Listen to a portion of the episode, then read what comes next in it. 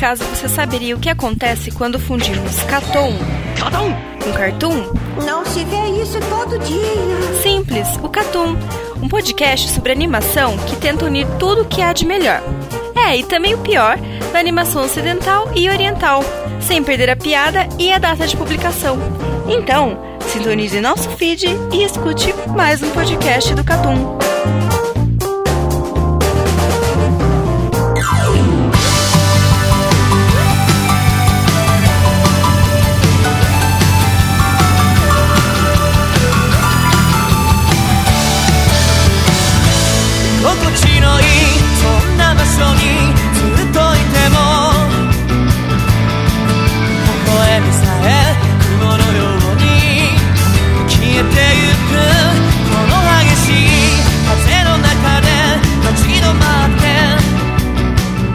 Sejam bem-vindos a mais um podcast do Catum. Nesse podcast contamos com a presença de Lucas Dantas, O melhor card game nunca feito. Carlos Thiago Maia, A melhor parte de Grid Island é o Togashi fazendo referência a ele mesmo. Ero Marques. Desinstale esse jogo, seu lixo.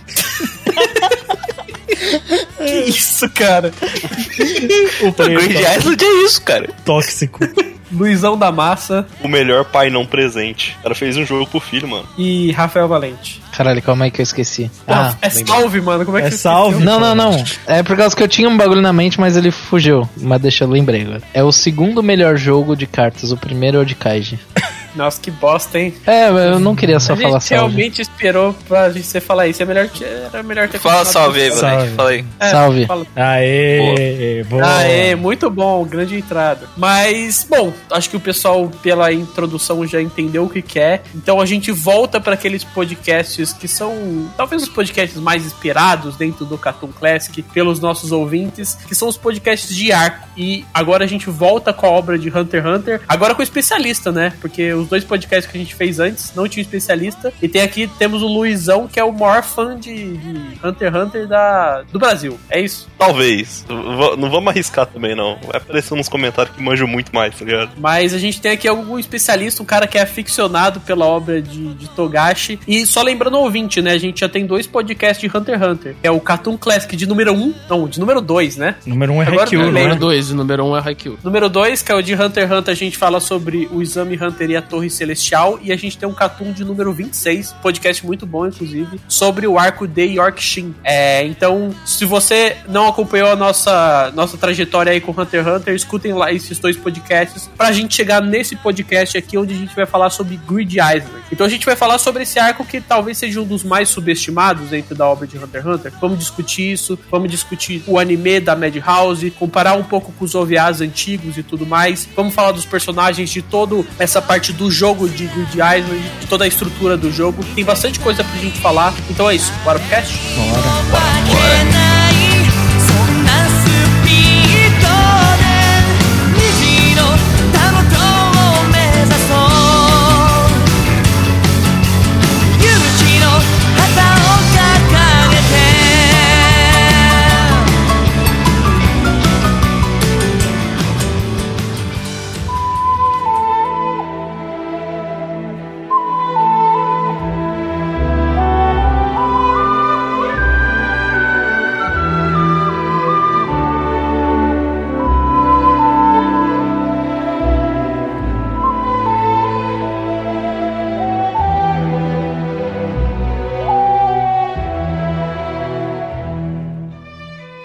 Começando, eu acho que uma coisa que vale a pena a gente con- conversar um pouco é sobre como Grid Island é visto dentro da comunidade de Hunter, né? É, porque eu, eu sinto que, assim, de todos os arcos de Hunter x Hunter, Grid Island, não creio que o pessoal fale mal, mas é o arco mais esquecido. Vocês concordam comigo? Ah, muita gente Eu- fala que é eu o acho pior. assim, eu vejo muito é que Hunter vs Hunter, eu acho que ele começa a mostrar pro que veio e meio qual que é a estrutura narrativa dele, justamente em Yorkshin, onde que cada arco conta meio que uma história e uma série diferente. E eu, eu sinto que ele é que Grid Island tá entre Yorkshin e Chimera Ants, ele acaba sendo ofuscado por isso e a gente acaba não comentando muito, né? É, eu, ve- eu Sim. vejo muito comentário de tipo assim, gente vai falar, quando se ranqueia arcos de Hunter x Hunter, ou se põe Exame Hunter ou Grid Island em último. É sempre um, um Aham. dos dois. É engraçado, porque eu acho, na minha opinião, é, Grid Island é o arco que eu menos gosto de Hunter, pra te falar a verdade. Eu ranquearia como o pior. Mas eu não acho o arco ruim, definitivamente. Eu só Também acho não. dentro dos que tem o que eu menos gosto, pra falar a verdade. E eu acho que é porque também ele é um arco mais de. Ele é um arco muito de treinamento, né? No final das contas. Ele é um arco Então, pra acho- de treinamento, tem jeito. É, total de treino. Tudo bem, ele tem um enredo ali, não é só os pe- pe- personagens treinando e tudo mais, tem um vilão no fim, mas é um arco que serve muito pra construir essa base e tudo mais, e talvez isso incomode um pouco o pessoal. Eu tenho a opinião, cara, que o para mim a, a galera acaba esquecendo um pouco o Grid Island pelo fato que ele não tem um momento catártico contra o, o- o adversário principal, tá ligado? Porque nos dois, nos dois que, é- como o Luizão falou, nos dois arcos que são entre Grid Island, você tem momentos, principalmente em, em, Chimera Ants, que eles são muito catárticos, memoráveis, esse tipo de coisa. E eu acho que a parte mais memorável de Grid Island não é com o grande embate do vilão, tá ligado? É com o Razor. Sim, Então, então você acaba que as pessoas ao final de Grid Island, eles não têm aquele aque- aquele sentimento assim de tipo, caralho, que coisa foda. Que eu acho que tem com com, com certeza tem com Chimera e também tem muito com Yorkshin, saca? Que o Yorkshin até muito mais porque é um arco tenso do início ao fim, né? É. Então ele tem essa construção. E eu acho que, por mais que o Bomber seja um, um grande assassino, assim, ele é demonstrado como uma pessoa muito forte, ele não passa a mesma sensação de, tipo assim, caralho, algum personagem, assim, pode morrer com muita tranquilidade nesse, nesse arco. É, pelo menos na luta final que eu tô falando, tá? Ele pode morrer, assim, sem a gente perder, dá pra acontecer uma coisa assim. Quanto com, com as aranhas e quanto com a, a,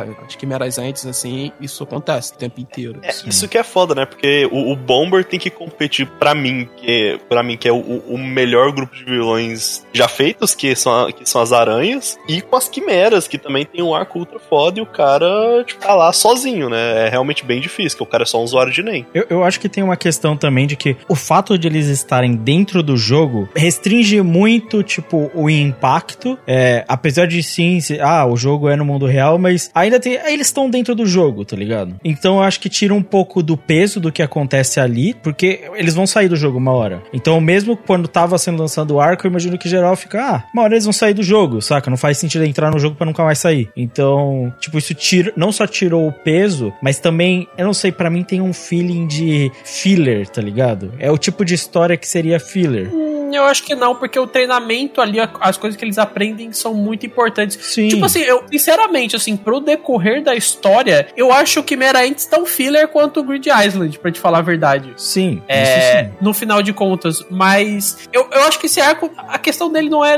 definitivamente ser ruim, porque ele não é, ele é bom, pra falar a verdade, mas é o fato dele estar numa obra que tem poucos arcos, né? De animados, são, são cinco, se a gente con- contar a Torre Celestial também. Seis, pra falar a verdade, porque tam- tam- também tem a eleição. Mas são poucos arcos, e dentro dos, dos quatro maiores ali, ele talvez seja o que menos chama atenção. E uma coisa que eu, eu discuti uma vez com um amigo meu e tudo mais, que não é muito fã de Hunter, é que eu acho que dentro de Hunter, principalmente nessa parte de Grid Island, eu acho que Hunter x Hunter, diferente de outras obras, ela exige uma certa suspensão de descrença grande, eu acho. E eu sinto que em Grid Island isso é muito batido. E eu acho que, cara, eu comprei, e eu acho que todo mundo aqui comprou a ideia de Grid Island e tudo mais, e a gente acreditou naquele jogo, mas eu tenho muita certeza que várias pessoas não compram tanto. Sim, eu entendo que você tá também falando. do que meu amigo falou e tudo mais. Ele também não compra muito Chimera Ants. Ele acha que as coisas acontecem muito do nada ali, sabe? Eu acho que tem até uma certa lógica do que ele tá falando. E eu acho que pra muitas pessoas também pode ficar um pouco esquisito, sabe? O, o jeito que acontece a história. É, eu, eu também concordo com você dessa questão de suspensão de descrença. Eu acho que existe algo em Hunter hoje. Se a gente falar disso quando a pessoa vai ler, e ela vai ler isso, por exemplo, quem tá vendo esse cast vai ler em 2021, ou se você tá escutando mais pra frente, certo? O que acontece é que essa ideia de um arco de treino, que nem a gente disse, essa ideia desse arco fora de um universo, esse tipo de coisa tá cada vez menos comum em qualquer mangá de shonen de batalha. Eu, e eu acho que isso tem muito a ver com o fato de que as pessoas, talvez exista, exista uma impaciência do público, eles gostam de coisas muito mais prontas, personagens que já sabem tudo, que já vão fazer tudo, que são filler filhos de sei lá o que, e aí não tem um arco nem de. E você passar volumes treinando uma habilidade incompleta ainda no seu final é tipo algo. É algo que as pessoas acho que não estão mais interessadas, apesar de eu achar incrível. E depois de reler Grid Island, de ter pensado, putz, queria que tivesse mais mangás fazendo isso de novo. Eu nem acho que os mangás deixaram de ter isso, Lucas. Eles só encurtaram, tá ligado? Tipo, Sim. a questão de Kimetsu, por exemplo. O, o arco final de- do anime de Kimetsu são três episódios de treinamento, tá ligado? Mas são isso, são três episódios, não é um arco. Então, então ele- eles encurtaram isso como se fosse um modelo de transição, tá? E, e acho que Grid Island ele, ele tem muito isso. Como a gente falou, como ele não tem o catarjo, como ele não tem a grandiosidade dos vilões e tudo mais e tal, ele parece muito um arco de transição, entende? Ele cai bem nessa, nessa perspectiva. Não, é, mas uma coisa que eu acabo concordando com vocês é que Hunter vs Hunter, a estrutura narrativa dele é um, muito volátil em comparado com outros mangás. É, em Yorkshin a gente tem um arco um pouco mais tipo, de crime, com máfia. Em Quimera antes é mais essa catarse de tipo, filosofia e, e poder. E, e Grid Island, nesse que fica entre esses dois, eu acho que é um negócio realmente de. O Togashi tava querendo realmente passar essa ideia de estar jogando um RPG e esse sentimento. Apesar das piadas, é um negócio que tu não sabe. Eu acho que gosta muito de, de RPG. Não é a primeira vez que ele, ele faz um arco de um mangá 100% baseado em um jogo, né? Em Level E, o volume 2 inteiro é basicamente um Isekai onde que tem umas crianças que vão pro, vão pro RPG. Literalmente estilo Dragon Quest. E eu acho que essa é a coisa que uma das coisas que eu aprecio muito em Hunter vs Hunter é essa volatilidade entre arcos, mas eu acho que pode ser sim algo que, dependendo da pessoa, não seja muito legal, que muda de clima o tempo inteiro, sabe? Sim. E eu acho que. Porque em, no arco das formigas, em cinco capítulos, a gente tá dedo no cu e gritaria, criança morrendo, loucura, e é uma coisa que a gente não viu em Grid Island. Sim. Grid Island só morria, tipo, o cara fora da tela, e, ou filha da puta, tá ligado? Sim, e eu, eu até pra afirmar mais isso que você tá falando, eu acho que se pá, só o One Piece se permite variar de universo porque tá baseado na história, tá ligado? Eles vão viajar de ilha pra ilha, então se ele muda tudo de uma ilha pra outra, todo mundo aceita, tá ligado? Mas. Mas isso é. é raro. perdão. é, é raro porque Sim. quando a gente fala de uma mudança de Mas temática, eu- eu- eu é mais difícil. Eu, eu discordo porque a mudança de One Piece é muito temática. Ela não é Sim. tão. É que é muito diferente. Tipo, o modo como o One Piece é narrado é, muda muito, digamos, a parte criativa da ilha, mas ele chega. Ele em vários momentos é formulaico. Aqui é completamente diferente de Chimera Ants e é completamente diferente de Yorkshin, sabe? Cara, é um arco muito, tipo, específico, sabe? Das coisas que Sim. acontecem, de como a história é feita. Sim. Tudo bem, ainda tem o vilão do arco e tudo mais, mas é um arco muito diferente de tudo, assim. E eu acho que é isso que às vezes faz o Togashi ser o autor que ele é. Não é, tipo, as lutas, porque esse arco eu nem acho que ele tem grandes lutas, assim, tipo, tem a luta legal lá com o Bomber, mas não, esse nem é o foco. Mas dele tá contando um negócio na Shonen Jump que é completamente diferente do resto, Ah, sabe? Porque beleza, é porque assim, hoje tá na moda Isekai e tudo mais, e ok. Mas poucos são os Isekais que vão pensar na estrutura do jogo como Yorkshin pensa. E essa estrutura do jogo, o modo como o jogo é feito, as cartas, os vários tipos de carta, as, as várias regrinhas que eles têm ali dentro do jogo e como é possível burlar e quebrar regrinhas, isso é muito mais importante do que as lutas, do que muitas vezes, talvez o desenvolvimento de um personagem que acontece também. Mas é, é isso que eu acho incrível, sabe? É você tá numa revista onde você quer ver, sei lá, o Ichigo falar Bankai e você receber duas páginas explicando reg- regras super minuciosas do jogo e mesmo assim você ser um mangá que vende pra caralho, Sim, sabe? sim. Apesar de ter vários hiatos. É, e, Isso Sim. que eu acho foda, E- sabe? A gente tá vendo algo que, apesar de talvez não, tem, não chame muita atenção do público, mas ser algo que é muito diferente, sabe? É, É, é- isso que eu acho foda. É, é o único, até porque você falou, pô, ele é um em si um Isekai, mas é óbvio que o grande diferencial dele pra maioria dos Isekais é ser bem escrito, né? Então, assim, Uhum. a gente vê essa grande diferença, né? Você tem um universo bem formulado, bons personagens, sei o que. É um negócio raro, né? Os Isekais não costumam ter esse negócio que chama de qualidade, né? Então, assim, realmente, realmente é diferente. Só um adendo que eu queria dar na parte dos universos, comparando de Hunter vs Hunter e o de One Piece. Acho uma coisa interessante que o universo e a história de One Piece meio que andam em conjunto. Ambos têm a mesma importância. Por exemplo, uma das coisas que eu mais gosto de One Piece é justamente justamente o universo e ver essas interações fora do bando do Chapéu de Palha. Já em Hunter vs Hunter, o universo, tudo de Hunter vs Hunter serve para contar a história específica que o Togashi quer contar naquele momento. E tanto que, sei lá, ele abandona o personagem o tempo inteiro, ele... O Hunter vs Hunter não tem, tipo, muitos arquétipos que é comum em todo shonen, tipo, sei lá, o Hunter vs Hunter, a primeira heroína que vai aparecer nesse mangá vai ser agora que vai ser a Bisco. Então, assim, ele tem muito esse arquétipo que ele abandona porque nessa história que ele tá querendo contar não é necessária. Eu tenho uma sensação com, com esse arco de Bridge Island, assim, acho que só para arrematar o que a gente falou das diferenças, né? Que é, é a partir desse momento que a gente começa a, é, a, entender o que na verdade é um mundo de Hunter, tá ligado? Que o Togashi sempre quis contar. É, eu, eu não quero que vocês me, me entendam errado do que o para antes não é. Ele também é, mas assim, principalmente o um mundo talvez onde que o Gin exista e o que ele vive, que é o que o Gon também quer existir e também quer viver, é, ele começa aqui. Então, nesse sentido, a diferença, pelo menos o que eu sinto com esse arco, é que ele dá a quebrada de ele começar a ser mais fantasioso. Uhum. Por quê? Porque os outros três arcos antes de, de, de, Hunter, por mais que um deles não tem poder nenhum, que é o Exame Hunter, nesse sentido eu acho incrível. O outro é um arco de treinamento que inicia o sistema de poder, mas ainda é muito mais pé no chão.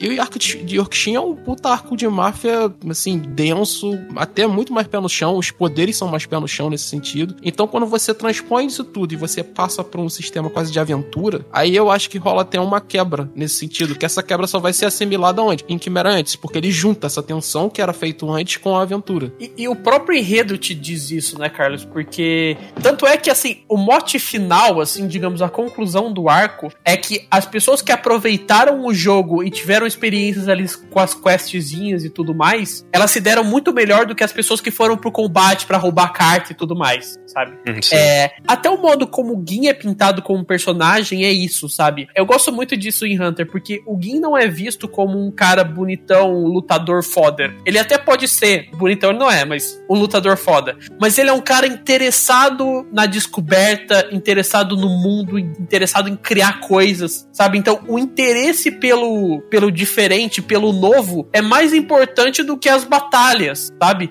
E, e tipo, o próprio jogo diz isso para você, né? Você vivia as quests ali, você vivia aquela experiência, você aprendendo aos poucos ali, é mais importante do que você batalhar, batalhar o tempo todo. Vai ter momentos onde você vai ter que batalhar, mas é, o, o jogo não é só sobre isso, né? E, cara, o jeito como o personagem do Gin é pintado dessa forma, como não, tipo, fodão, mega lutador, mas como um cara que é interessado em criar coisas novas, é muito maneiro. Outra coisa que esse arco, ele também faz muito pra história de vs Hunter, e até mesmo, eu acho que começa a, a introdução que vai ser um dos principais temas a serem abordados em Chimera Ants, é justamente também o personagem do Gon, como que ele é, tipo, um garoto é, inocente, mas o, a moralidade dele é muito diferente do que a gente imagine como de um protagonista comum é.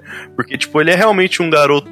É, igual eu falei, ele é um, ele é um garoto inocente, ingênuo várias vezes, que acredita nos outros, mas a gente também vê uns um, um certos traços meio de. que ele tem umas ideias erradas, é, mais pra frente a gente vai comentar, mas ele basicamente é, liber, é, ele deixa um, um, serial killer canibal sair porque é porque ele ajudou ele no negócio, sabe? Ele, ele não liga que ele fez isso. E, é, e eu acho uhum. que esse arco é muito importante pra gente ver o personagem do Gon, porque em Yorkshire a gente tava pensando mais no Kurapika, né? E antes a gente, eu acho que ainda não tinha tempo de conhecer o Gon também. E é legal tu falar isso, Luizão, porque é muito interessante que o, os dois primeiros arcos de, de Hunter é uma apresentação de mundo, né? Vamos ser sinceros. Ele, ele não foca muito nos personagens, por mais que você tenha a, a Torre Celestial com os dois principais ali, ainda é muito sobre o mundo, né? A Torre Celestial sobre o Nen e o Exame Hunter é muito sobre ser um Hunter. E o terceiro arco, ele é muito sobre o Carapaika. Então você não tem essa profundidade ainda dada que o que é realmente o personagem principal que a gente tá acompanhando, né? E ele começa a apresentar, e ele também começa a apresentar também o lado do Killua, né?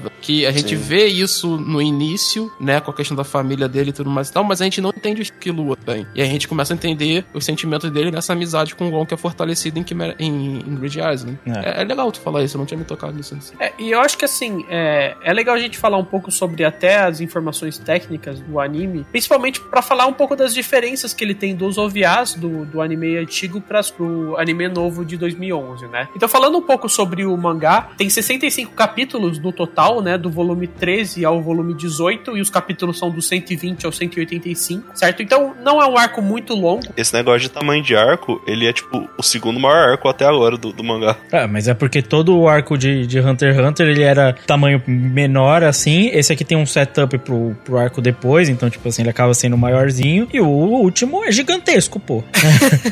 É que é isso, o né? Chimera antes é só aí- metade do mangá, né, cara? É, aí não tem É. jeito. É que, tipo, é, ele, é que é, ele é um arco do tamanho normal, assim, do arco de Hunter vs Hunter. Eu acho que ele não é um arco pequeno. É, te- teoricamente. É, é só sim, sendo né? chato, não. É que, sabe o que que é? Tipo assim, isso falando da informação técnica, é que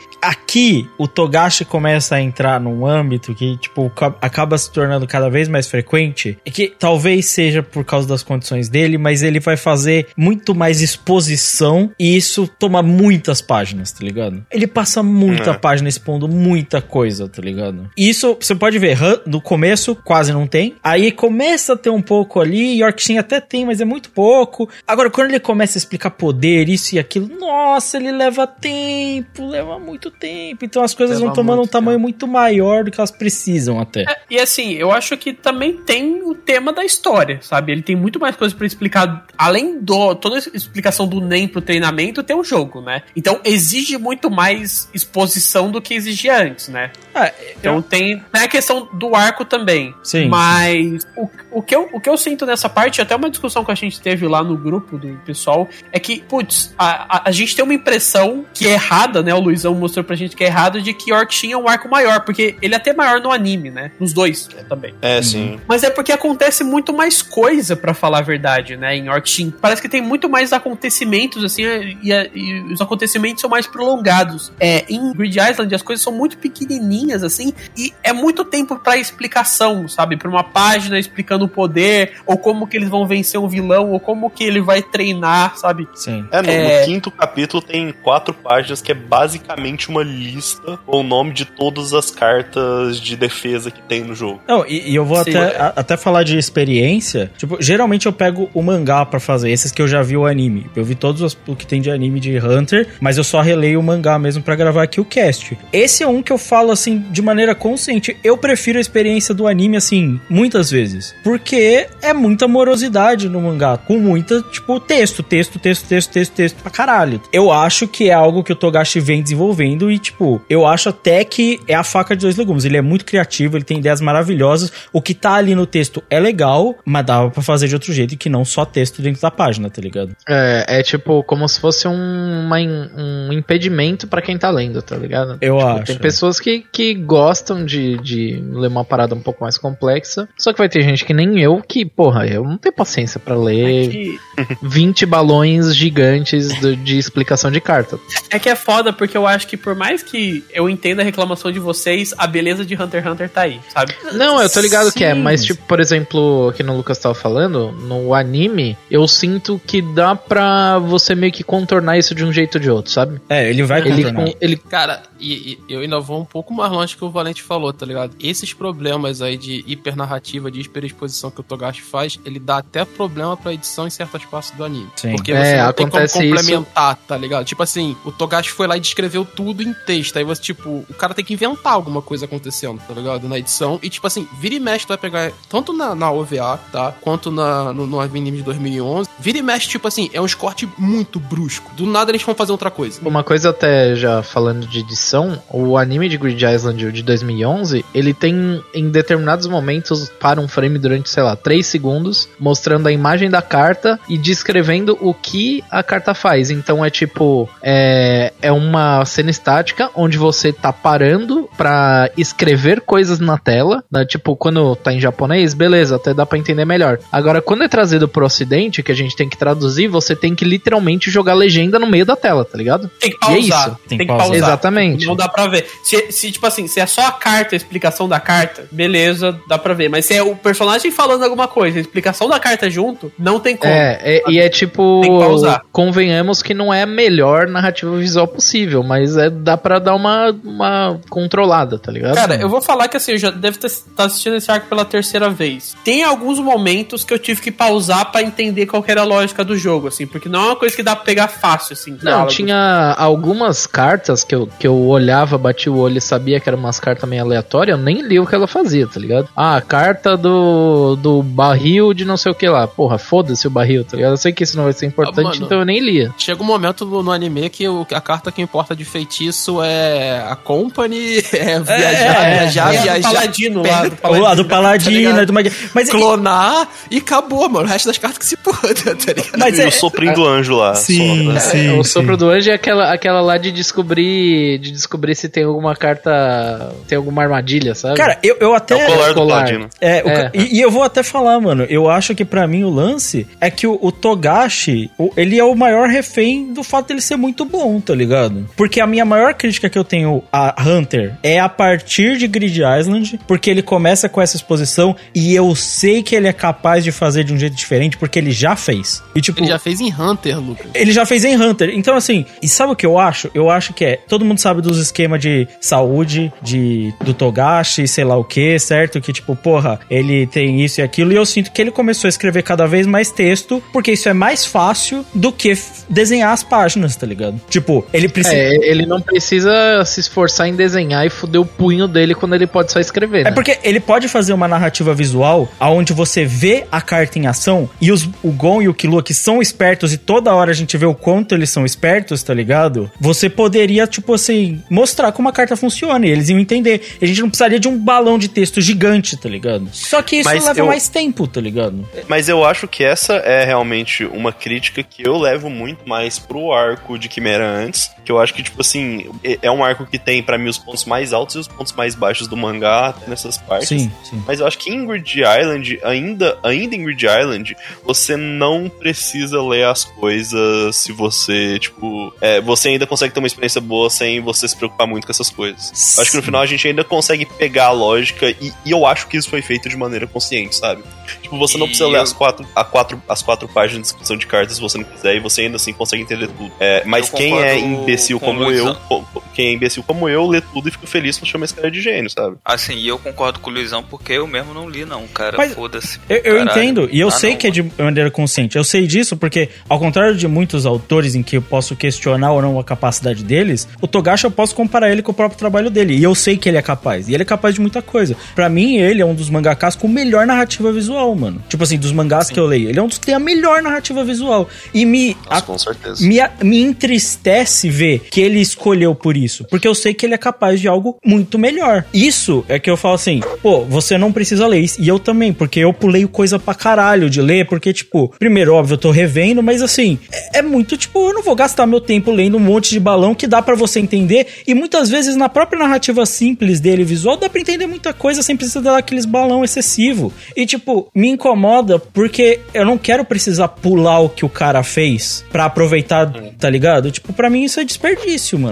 Eu concordo com vocês, mas eu acho que a beleza de Hunter x Hunter tá aí. Ao mesmo tempo É. que isso é um problema, eu acho que isso é uma coisa que só ele tá sendo capaz de fazer também. É uma Entende? faca de dois legumes, mano. É. É, é, É, mas eu foda. acho que ao mesmo tempo que é ruim, e, tipo, pode ser um pouquinho ruim de ler, é uma coisa que talvez você só vai ter essa experiência numa obra do Togashi, onde ele vai criar um monte de regra e ele vai quebrar essas regras, vai burlar elas. É uma coisa que só, só se vê no, no- em obras do Togashi, sabe? Eu- Eu me sinto obrigado a invocar aqui o falecido VideoQuest, que ele, eles têm um, um vídeo que eles chamam, tipo, acho que os sete melhores defeitos de Hunter vs Hunter. Que e- tem um dos defeitos, entre aspas, que justamente é esse. O Togashi escreve muito bem e ele escreve verborragicamente, mas ele é muito bom, então a gente acaba que relevando ele. Eu acho que um pouco do charme de Hunter vs Hunter é justamente ele, às vezes, passar do limite, mas ele é tão bom que a gente perdoa ele, sabe? É, eu acho que esse é um dos charmes do mangá, mas assim, eu entendo completamente as críticas que o Lucas tá fazendo, assim, não, não é algo que que eu, eu, eu sinto que às vezes é até um pouco nocivo pro mangá, mas eu acho que não seria Hunter vs Hunter se não tivesse essas loucuras do Togashi, sabe? Cara, Uhum. eu, eu até, porra, mano, é foda, porque a gente fica nesse meio termo, e eu tô muito mais do lado do Lucas nesse sentido, porque quando ele resolve sentar a mão também, fica um caralho de ler, tá ligado? Porque tem esse detalhe. A gente vai, a gente vai relevando o tempo inteiro. Tipo assim, porra, não, o maluco escreve pra caralho, que o maluco escreve pra caralho, maluco escreve pra caralho. Aí tu vai ver que Mera antes sai daquele tamanho, mas metade podia ser enxugado também. É, tá é, isso Tem sim. momentos disso. Uma, uma coisa que o Luizão mencionou, inclusive, e eu concordo com ele nesse passo. As críticas que eu tenho a Grid Island, elas são muito piores em Chimera Ants. Porque não tem nem justificativa prática do, de jogo, de quer que seja, ele gastar tanto tempo fazendo esse tipo de coisa.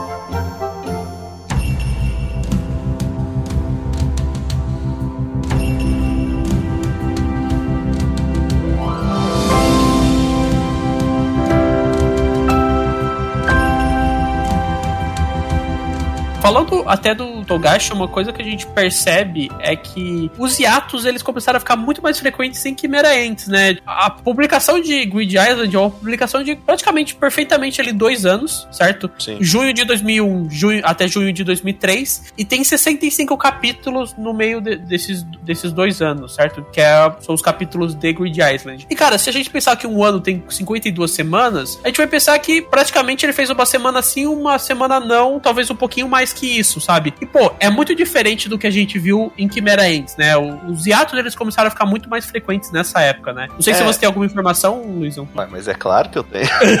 é, é- é o que, é o que a gente tem pra ver em Hunter vs Hunter. É ficar vendo o Yatus Chart e ver o quadradinho cinza aumentando e a gente chorando que não tem capítulo. Mas, é tipo assim, é, Hunter vs Hunter ele sempre teve muitos hiatos. É, desde o primeiro arco, ele, o Togashi sempre fez muito pausa. É, Grid Island foi também. Ele teve, assim, ele publicou mais da metade das edições ao ano, mas ainda assim ele teve bastante pausa. Teve vezes que ele ficou cinco semanas sem lançar capítulo, lançava três, pausava três vezes. Só que, tipo, isso é o padrão. Hunter vs Hunter nunca teve uma periodicidade boa, sabe? Essa periodicidade continuou assim até mais ou menos 2005. Continuou nessa periodicidade esquisita. Em 2006 que começou dias que a gente conhece mais que o Togashi. Ele lança 10 capítulos seguidos de uma vez, que é o equivalente a um volume, fecha, entra em ato, só volta pra lançar mais um volume, que não tem nem pausas assim, tanto que, tipo assim, o tempo que o Togashi lançou mais capítulos seguidos foi em 2011, se eu não me engano, que ele lançou 30 capítulos de uma vez, porque obviamente ele tava desenhando muito tempo antes, sabe? Então, assim, a gente começa a ver agora, acho que a gente vê os primeiros sinais do- da doença do Togashi é, se agravando, né? Porque tem o infame, o último, últimos capítulos do mangá, que quase não tem cenário, é, que depois foi corrigido no Tanco Bom, mas dependendo da tradução que você leu, os caras pegaram a edição da Jump e ainda tá, tipo, é tudo rascunhado. Mas, assim, agora também já começa, a gente começa a ver um pouco dos problemas de saúde do Togashi aparecendo pra em 2005 a gente ver começar o- a enxurrada de ato, sabe? É, falando um pouco do anime, é, o anime clássico, né? Que nesse caso já era OVA, né? Todo Grid Island já é OVA. O final de, de Orc-Shin já é OVA, né? É do episódio 71 ao 92. E no anime da, da Madhouse de 2011 é do 59 ao 75, totalizando 16 no, no final de contas. Com relação a essa parte, essa comparação dos dois animes, na minha opinião, esse é o primeiro arco onde o anime novo é melhor que o antigo. Eu acho tranquilamente falar isso, assim. Orc- eu acho que Orc Shin, o novo ainda tem um problema de clima bem grande, por mais que seja bem legal no novo também. Mas aqui no, no Grid Island eu acho que o, o anime novo é, é mais bacana que o antigo, assim. Eu acho que combina mais. É Aham. engraçado. A paleta. É uma coisa que a gente reclama totalmente em Yorkshin nos outros: paleta de cor, construção dos personagens, design, esse tipo de coisa assim. Design até que acho que não. Acho que design o tempo inteiro, o design dos personagens. O, o de 2011 é mais legal. Mas o, o ar, a escolha da estética do 2011, ele funciona melhor pra Grid Island do que pros outros arcos. Mas o início, o, o iníciozinho mesmo, antes de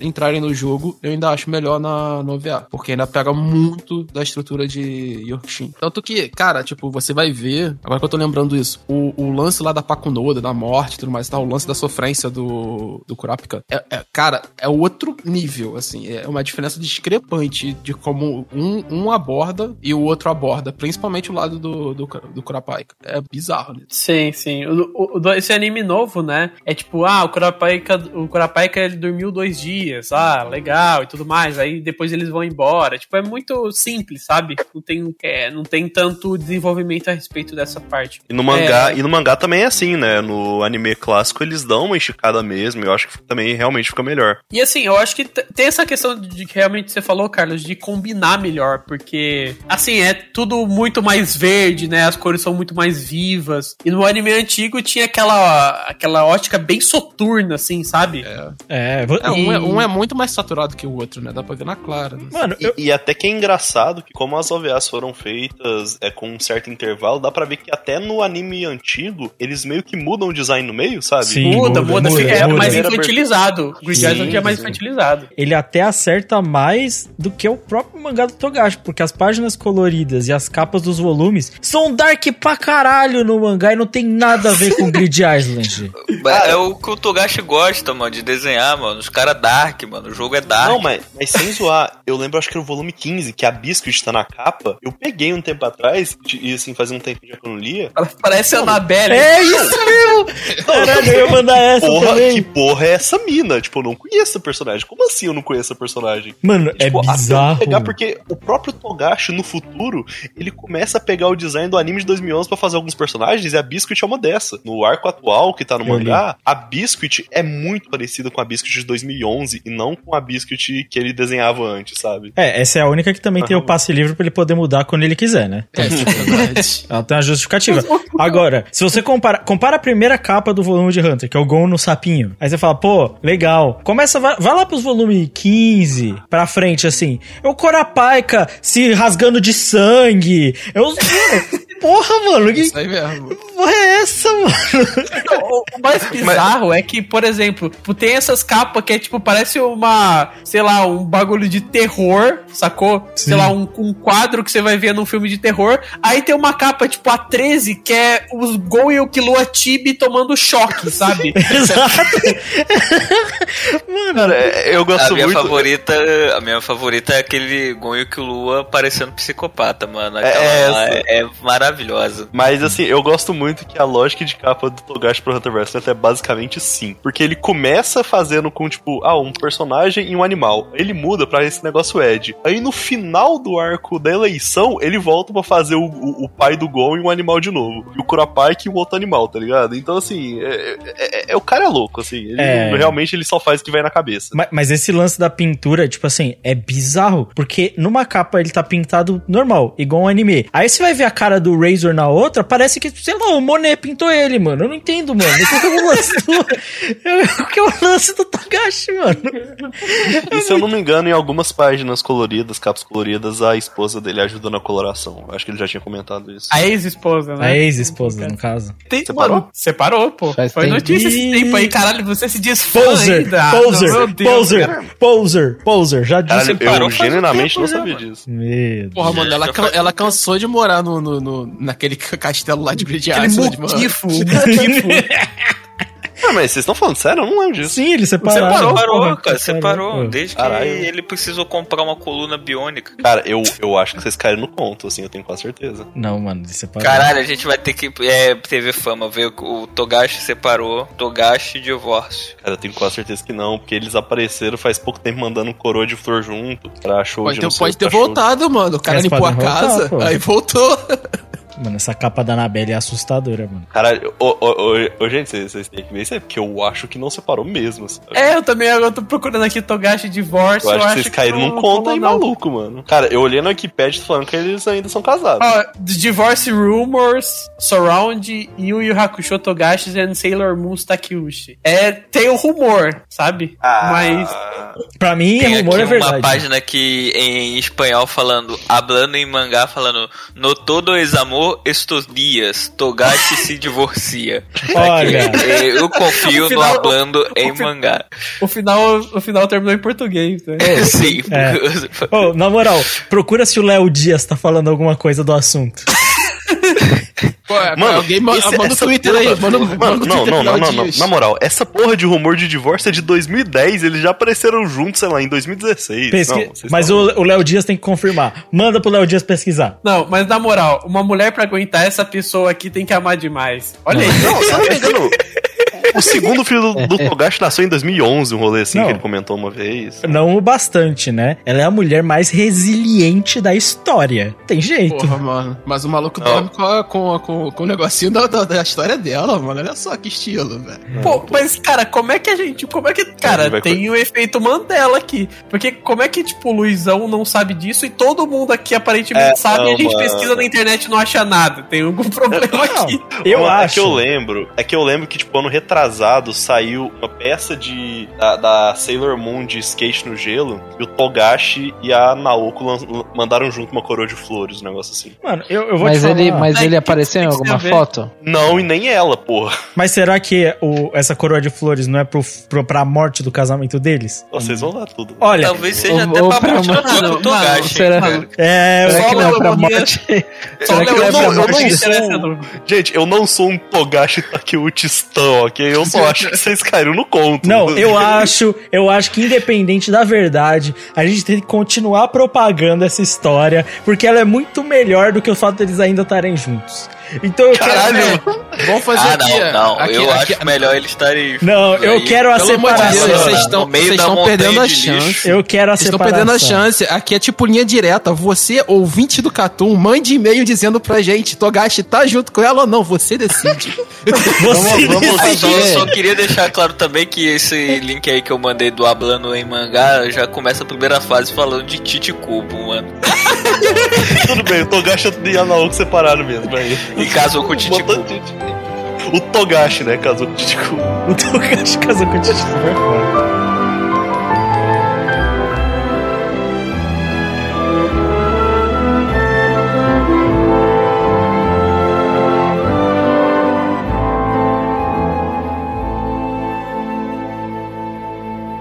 Muito bem, obrigado a todos por esperarem. Vamos começar com o teste da seleção para escolher os jogadores da Ilha da Ambição. Trata-se dos seis aparelhos que o senhor Batera comprou no leilão. Seis aparelhos? Mas não eram sete? Você não ficou sabendo? Um dos aparelhos foi roubado, Gon. Os participantes aqui já foram escolhidos. Todos vocês são pessoas muito fortes que não se importaram em pagar a taxa de admissão de 12 bilhões. Ah. E não é só isso, vocês já sabem que o poder NEM é essencial para participarem desse jogo. Portanto, a maneira de julgarmos será verificar o poder NEM de cada candidato e nós decidiremos se a pessoa passou ou não baseando-nos em nossa própria experiência. A pessoa responsável para julgar é o caçador profissional, o Sr. Tsugeira.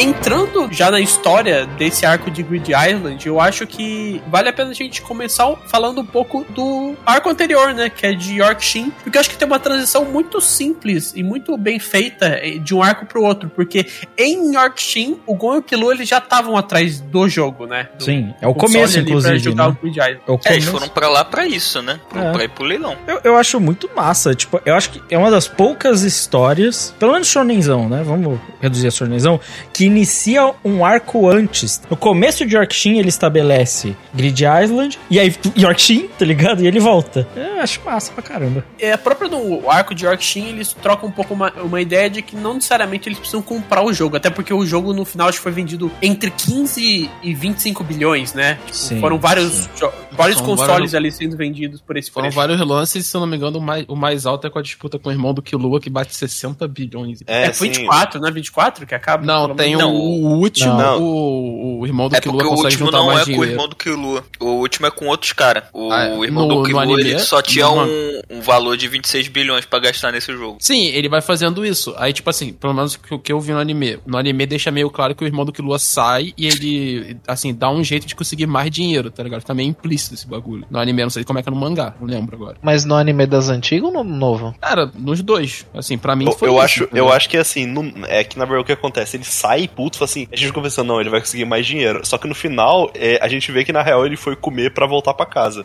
É. Ah, Pode é. ser, pode ser. Mas assim, do que eu vi, sei lá, eu acho que tava ainda na metade dos leilões e tinha uma notícia que eles falaram que o, é, o Batera, que é o, o bilionário, ele gastou, tipo, já metade da fortuna dele, que é tipo 200 bilhões, ele ainda nem tinha comprado tudo, sabe? É. Eu gosto muito desse nome, mano, Batera.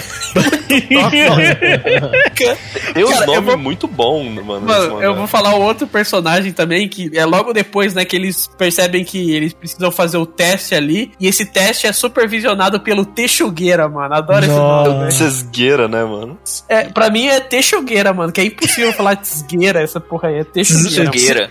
Tezegueira, não é? Trezeguet? Tezegueira. Trezeguet, Trezeguet. Porra, É, Davi é, Trezeguet, mano. Trezegueira. É, é- é do cara que inventou o nome Chrono Lucifer, né? Que é mó zoado de escrever. Kurloff.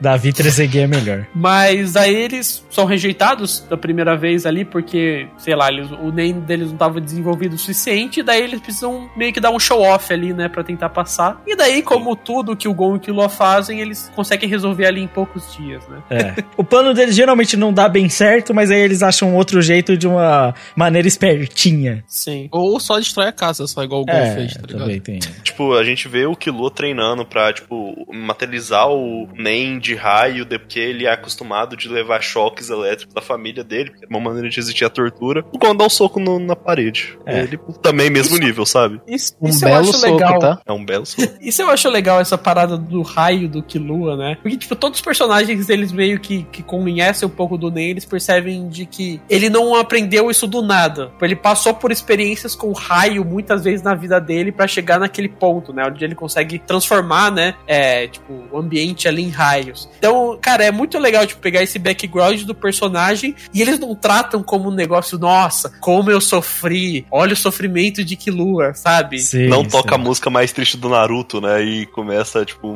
um tom sépio aí. É. O pessoal começa a chorar sobre isso. É, mas, é- mas é bizarro, né? Uma criança ali, quantos anos eles têm? 12? 13? Acho que é É, 12 vezes. É. Que foi torturada, tipo, a infância toda tomando choque, sabe? Então, porra, não, não é uma coisa legal. Não, o que eu acho mais legal dessa parte é que o Killua trata com uma naturalidade, tipo, matou no peito e sai jogando, tá Mas, é, é, cara, Eu- desde, desde antes, cara, ele trata com naturalidade de matar gente, ele trata com naturalidade um monte de coisa bizarra, Essa, velho. essa é, essa é a É, melhor você parte também do Killua, mano. E você também Muito- trataria com naturalidade se esse sofrimento todo te, tivesse um, te desse um poderzinho maneiro, né? cara? É, exato, exato. Quem não gostaria de ser e, torturado? e o mais, e o mais estranho de tudo é que o, o Killua, ele é full assassino no começo, tipo, maluco assassino, e conforme o tempo vai passando em Grid Island, ele já é menos. É por causa do tipo, Gon. ele tem a opção, ele tem a opção de matar as pessoas, ele só não faz por causa, que, por causa do Gon. Mas ele, ele é o Ele fala Snake, Geralmente, né? Ele é, fala, né? sim, Só ele, ele, fala, mas é uma mudança brusca, né, de uma pessoa que antes não pensava e Sim. arrancava a cabeça do cara pra uma pessoa que fala, ah, eu não vou fazer porque eu tô de bom humor hoje, tá ligado? Mas tem que... Mas é, ele é uma pensa grande isso no mudança, início mas de ainda Grid. assim muito natural, né? Porque ela foi construída. Ele dá uma recaída no início de Grid Island, né?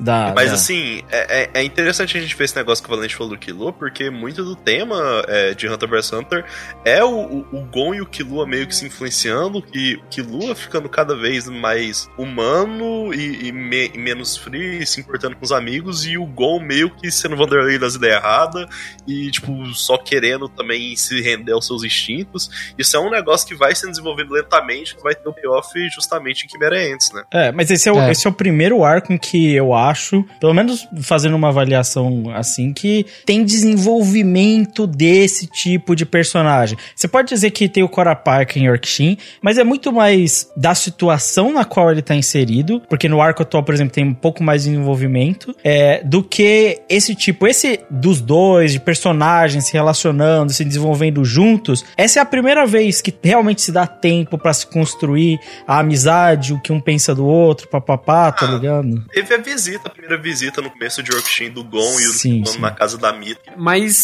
entrando agora nessa questão de como eles fazem ali a entrada pro jogo do Grid Island, é, eles são ali é, avaliados e tudo mais, e daí passa aquela galera lá que a gente vai ver pouquinho deles, né? É, O foco vai ser sempre ali mais na Biscuit, no Gon e do Killua, né? Tem o Purrat que aparece ali no começo. O cara que, que, que tem o É Geonem.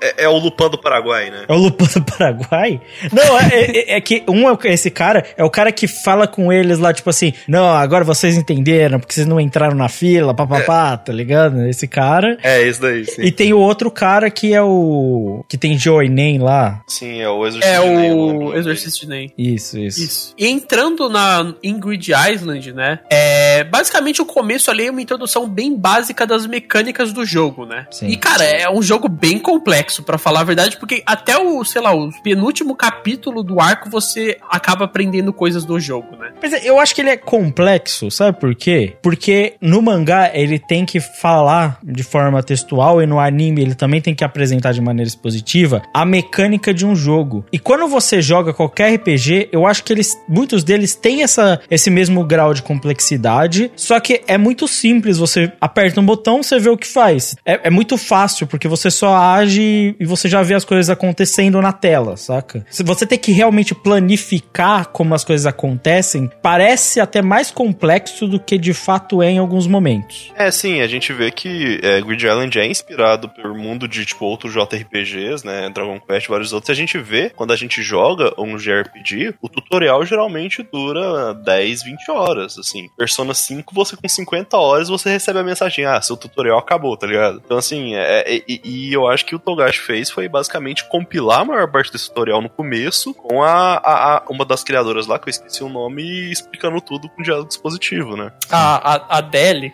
uma parada assim, começa com A o nome. Rolling the Deeps.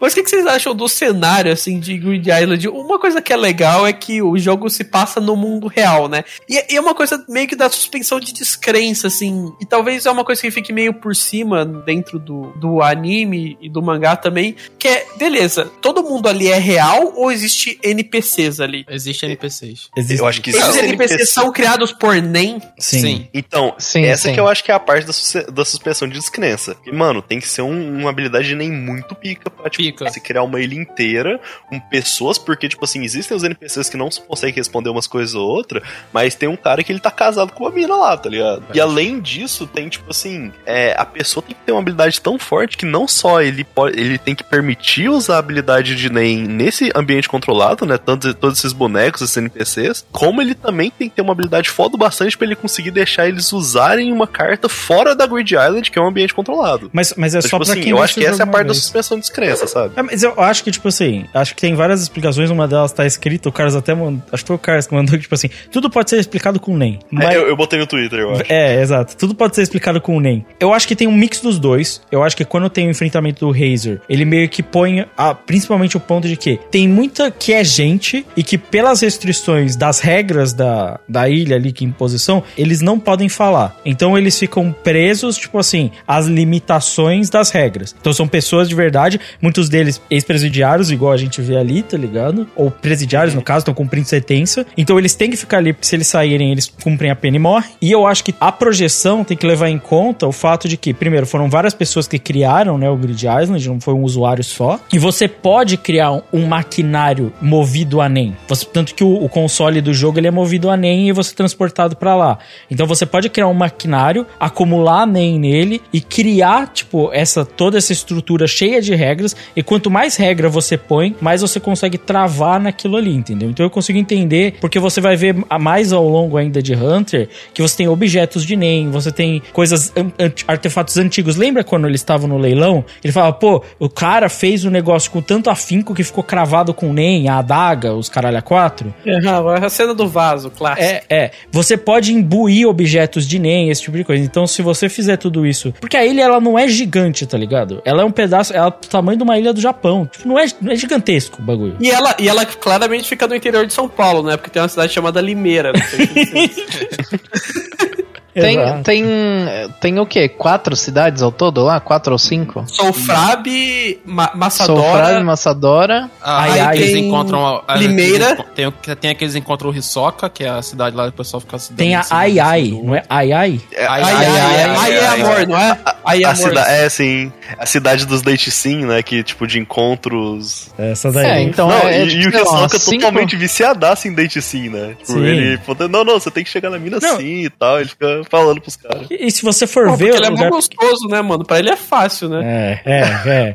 Se- se- é que se você for parar pra prestar atenção, tipo assim, nos diálogos mesmo, é, eles comentam que tem umas centenas de jogadores. Não chega a milhares de jogadores ali. Então, tipo assim, É, sim. se são, se são só umas centenas, cento e poucos, aparentemente, pelo que fala por alto, essas cidades claramente não são muito grandes, tem poucas áreas. Não é gigante, tá ligado? É- parece maior porque tem muita área aberta. É que nem jogo safado que põe um monte de área aberta, mas não tem nada, tá ligado? É isso. O- qu- quantos dias eles demoraram pra ir de lá no deserto? Porque cinco dias, acha? Cavando, reto. É, Não, Não, não, não, da- da primeira foi muito vez. mais que cinco dias. foi. É, Não, da, da- primeira da primeira vez, vez foi, foi, uns tipo, cinco dias. É o seguinte, é, eles andaram entre aque- aquelas rochas e Massadora, são 30 quilômetros. Quando eles cavaram pela primeira vez, ainda sem usar o NEM, eles só conseguiram em um dia andar 5 quilômetros. Ah, tá. Sim, isso aí. Não, mas, ma- mano, assim, é porque isso, não- isso é uma coisa que eu acho que o Togashi não deveria explicar, ele não explica e eu fico feliz com isso. É, Tipo, tá como funciona a Great Island. É- é mas nem, se tu parar é- pra é pensar. É nem. É, se tu parar pra pensar que o Lucas falou, faz sentido, tá ligado? Só que, tipo, também tu bota na, na crença de várias coisas. Tipo, porra, o cara realmente tem que ter um poder fudido pra, pra criar os bichinhos, criar é, os, ca- os bonequinhos que vão responder as pessoas, é, liberar os poderes da carta, tá ligado? Tipo, por mais que sejam 10 pessoas, ainda é bastante poder nesse sentido. Sim. Fazer as pessoas transportarem e tudo mais e tal. Eu não tô colocando isso, porque, tipo, em questão de NEM, também é explicado em Grid Island, a partir desse momento a gente vai entrar nisso, que quanto mais regra e mais problema você coloca no seu próprio NEM, mais forte ele vai ficando, né? Sim. Isso já é Sim. apresentado, isso já é apresentado em Yorkshire, nos outros, e agora tem isso. Então, como tem um bilhão de regras em Grid Island, isso também deve fortalecer o sistema do NEM. São cinco, são cinco pessoas ao todo, né, que, que criaram Dez. o jogo, né? 10. Dez. 10. Grid Island é um anacrônimo pra, tipo, de cada um é o nome de uma pessoa. Ah, tá. tá. Tirando do tá. Doom, né? Que o, não é o nome É, que não é o nome dele. agora. Mas, mas assim, se você parar pra pensar que eles são os amigos do Jin, o Razor tá ali, é o base level, é o Razor. Que é tão forte quanto um Genei Ryodan, se não mais. Os caras são picas. Pô, é Tem assim, toda uma. é. E assim, que com exceção do Gin que não tá lá, o resto da galera tá ali fazendo manutenção do negócio, sabe? É, sim, deve estar por lá, né? Exatamente. Não, to- todos estão ali, tipo, um tá no castelo, o Razor tá em Solfa- Solfrab, e a menina, as duas, as duas gêmeas lá, primas, não sei, Sim. elas estão ali na, no- na entrada do jogo e tudo mais. É, eu acho que tem Então, tipo, três tá que ainda não uma- apareceram. Sim. É, tipo, tá rolando uma manutenção ali no jogo, sabe? Tipo, É. não é uma coisa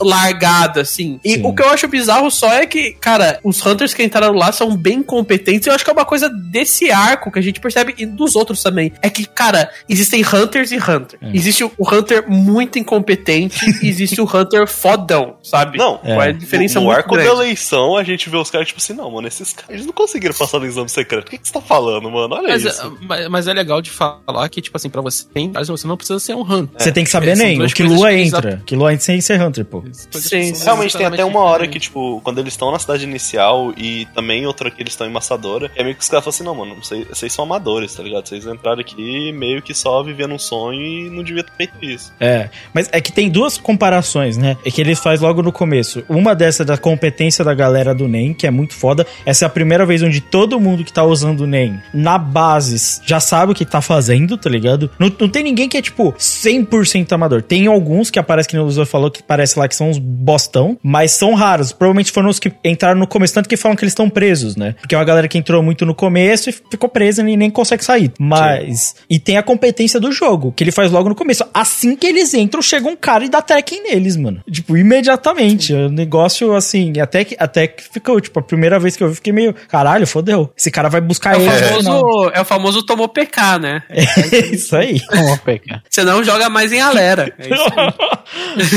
Ai, meu Deus. Enfiar você no cu de bandido perigoso, eu vou perder um bosta que nem você. Você não joga mais, galera. Você e Lera não joga mais, que eu vou te matar a hora que você jogar, eu vou te matar. É de dia, de tarde, de noite. Eu não posso porra nenhuma, eu jogo 24 horas. Acabou, certo? Eu pensei Aí- que só eu ia citar Tibia aqui. Não, Lorde Paulistinha. Se tivesse o Lorde Paulistinha no. Se tivesse o Lorde Paulistinha no Grid Island, mano, o Gol e o Kilo estavam fudidos, velho. Tinha, não tinha jogo pra eles, não. É legal essa métrica, porque desde o começo ele implanta essa coisa de que ninguém ali tá jogando direito, né? Tipo, com exceção do Gol e do Killua, ninguém tá jogando direito. O pessoal tá só um se matando com o outro e tudo mais, e ninguém tá aproveitando o jogo e aprendendo, porque o jogo é sobre treinar um, uma pessoa no NEM ali, né? Se desenvolver. Não tem como você fechar o jogo se você não se desenvolver no NEM, né? É. Então isso é muito da hora. É, e, e assim, o Gon até fica puto, né? Porque ele fala, pô, estão falando do jogo do meu pai como se ele fosse um negócio de sair matando gente. E eu não gosto disso. E esse é um dos motivos de que ninguém zerava o jogo, né? Virava só uma briga de facção e ninguém queria seguir a história, vamos colocar dessa forma, né?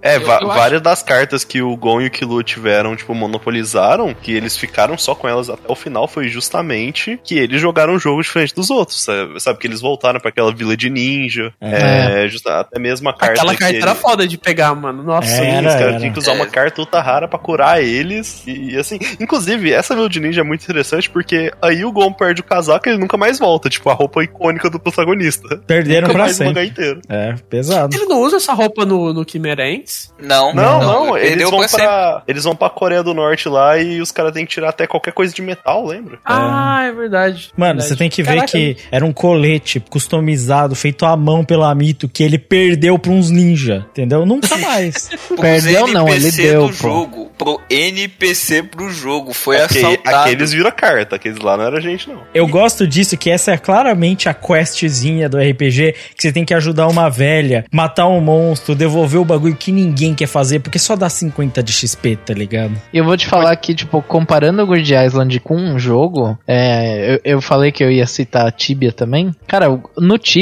pra essa parada de, de, tipo, guerra de facção, de roubar coisa, de matar, era tudo muito bem feito, digamos assim, tá ligado? E, e Grid Island me lembrou bastante disso, porque, tipo, por exemplo, no Tibia você poderia usar o- a sua velocidade de correr como um, um, um, um jeito de você conseguir, tipo, tempo suficiente para os seus amigos entrarem no jogo, por exemplo. E no Grid Island tem isso, quando eles começam a usar Company pra puta que pariu, pra voltar, pra ganhar tempo, pro Gon poder fazer não sei o que lá, pra poder dar tempo deles terminarem de treinar. E, tipo, isso é muito o que acontece em um jogo de RPG, tá ligado? Cara, então a hoje- sensação que você tem é de que você tá jogando bagulho, tá ligado? Hoje no Tibia, cara, eu, eu acompanho, eu não jogo Tibia, mas eu acompanho porque Tibia parece um universo maneiro, assim, tipo, a comunidade é maneira. E, mano, Tibia, os servidores que tem PK, né, que você pode matar os outros, basicamente tem milícia local. Tipo assim, É, se, vo- é. se você vai caçar num, tipo, vai, vai, você vai caçar em um local, tipo, você tem que pagar uma taxa pro clã que é o dono daquele lugar pra você conseguir fazer isso, sabe? E tem, e tem um lance de jogo online que, assim, o jogo é maravilhoso. Quem estraga ele são os players, né? Sim, sim, Então, claramente. Isso. Claramente ele tá falando do Open Media ali, mano. Claramente a galera tóxica, certeza. É Não, porque inclusive eu quero saber, o, o Crive se encaixaria mais como o Gensuru, né? Sim. Sim, o Cravel Bomber. Cravel Bomber. Ele, é, claramente. Não, existe, existe algum cara que quebra o teclado e o microfone quando ele fica puto? Porque É se tem esse cara é o. Crive. É, então. É possível que seja o Crive. É, cara, se roubasse minha primeira cartinha ali, eu já tava quebrando tudo já nessa porra. Mano, Ele já ia sair Tá matando primeiro na cidade, velho. tá ligado? Não, pisou ali, saiu daquela daquela daquela casinha ali no começo. Da área já tava protegida. esfaqueando Já, tava esfaqueando já, não tinha, tinha nem... Mas é, é legal pensar nisso porque antes de eu gravar, que tentei abrir o LoL e eu tava banido do lobby por 20 minutos por comportamento tóxico. não consegui chocar. Desista do jogo, seu lixo. O pior é que é verdade, mano. O Crave é assim, velho.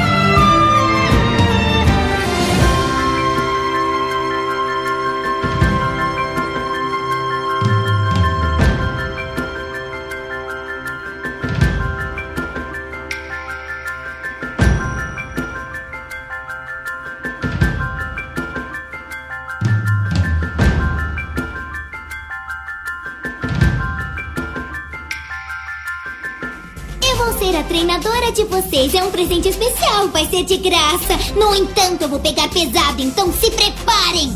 O quê? Ah, para com isso. Quem você pensa que é pra treinar a gente? Ah, número 5. Isso mesmo, você, 200 flexões. Hã? É um castigo. O mais lento paga. Vai, rápido! Agora! Ah! Para com isso, eu não vou te obedecer nunca!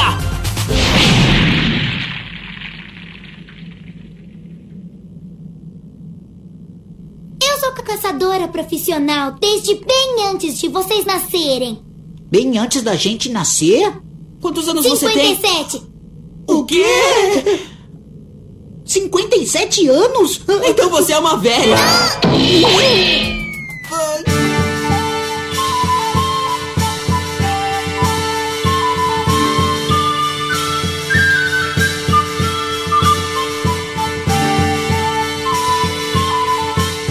Pra mim, a parte mais legal disso tudo é quando a Bisque entra e você começa a perceber que o jogo, na verdade, é um treinamento de Hunter que todo Hunter devia fazer. Do Eu nada a ideia Bisque genial, entra e velho. começa a treinar eles. É bem abrupto, vamos ser bem honestos. É bem abrupto. A Bisque, do nada, ela chega e começa a treinar eles, tá ligado? É que tem aquele negócio de que ela é uma hunter de pedras preciosas, né? Se não me engano. Sim. E ela vê, é, é claro que eles não são pedras preciosas, mas ela vê meio que isso, né? Um diamante a ser lapidado e uma safira a ser lapidado. Então tem um sentido. E ela já foi professora, né? Sim, tem. Ela é Então, mas eu, um bagulho que eu ia falar é que exatamente esse bagulho dela de, de ela querer ver eles lapidados, eu não sei se eu compro tanto. Porque, Ah, tipo, é a da gente não. Eu compro É, tipo, é legal- querer lapidar eles, mas eu não compro muito deles aceitarem. É, eles. É, o que eu não, falo e não é que é só isso rápido. também, tipo, é meio, é meio do nada, tá Sim, ligado? sim. Tipo, porra, al- alguém quer te ensinar uns bagulho e é isso aí, tá ligado? É, o meu lance é meio esse, é, meio, é mais ser do nada, não a justificativa. Tem, tem a justificativa mesmo, eu até acho que ela é ok, assim. A minha questão mesmo é que acontece, tipo, muito rápido, tá ligado? Tipo, eu acho que podia ter um pouquinho mais de motivação e tal, justificar um pouco mais eles quererem ser treinados pela Mas- Eu acho que no final Beleza. tudo é suprimido pela triste história de Binote. Sofreu o menino, tadinho. O assassino Esse tem cara de personagem favorito do arco do, do Eru, sabe? Cara, aquilo, aquilo ali é muito o personagem de Naruto que foi parar errado em Grid Island. Pô, ninguém Naruto era serial killer canibal, não, cara. É, é que ele saiu de um negócio, né? É tipo assim, o passado triste em Naruto, você vira um grande herói, né? Em Hunter x Hunter, ele, tipo assim, os, os playboy lá chutaram ele porque ele encostou na carteira e ele resolveu comer carne humana. Assim, tem uma diferença de nível. Ele, virou- tá ligado? ele resolveu virar o Edward de Tesoura, tá ligado? Pô, é, treinou os meninos, cara. No final É, treinou os meninos, O fez a sua treinamento é tão foda. O treinamento é tão foda que eles, o Gon e o Killua conseguiram converter ele, cara. Tipo, É, mas foi um, evangelizaram o Binote. Na pedrada. é, mas foi um sadismo do caralho. Porque eles estavam arregaçando o maluco machucado. Aí eles falaram assim: agora dá pra ganhar. Não, não, não vamos ganhar, não. Vamos continuar usando ele de, de capacho aqui por mais 10 dias. Caralho, mano, os caras fizeram o maluco E o cara, sofrer, fa- e o velho. cara querendo fugir, os caras, não, não. Se você fugir, eu te mato. Mano, é, porra, os moleque não. Eles têm uma ideia muito errada, né, mano? Principalmente o Gon, velho. Coitado do Benote, mano. Mas é assim que você aceita ser treinado, porra.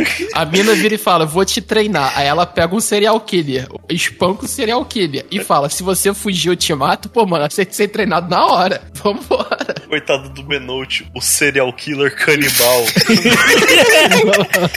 Injustiçado, injustiçado. Não tentaram Era entender. apenas ele. uma pobre alma. Ele só queria viver uma vida normal, cara. Ele é uma vítima da Era circunstância. um total É. fã de Charles Manson nos anos 90, né, mano? Eu só queria viver uma vida normal, mas de repente eu me vi sendo um psicopata canibal.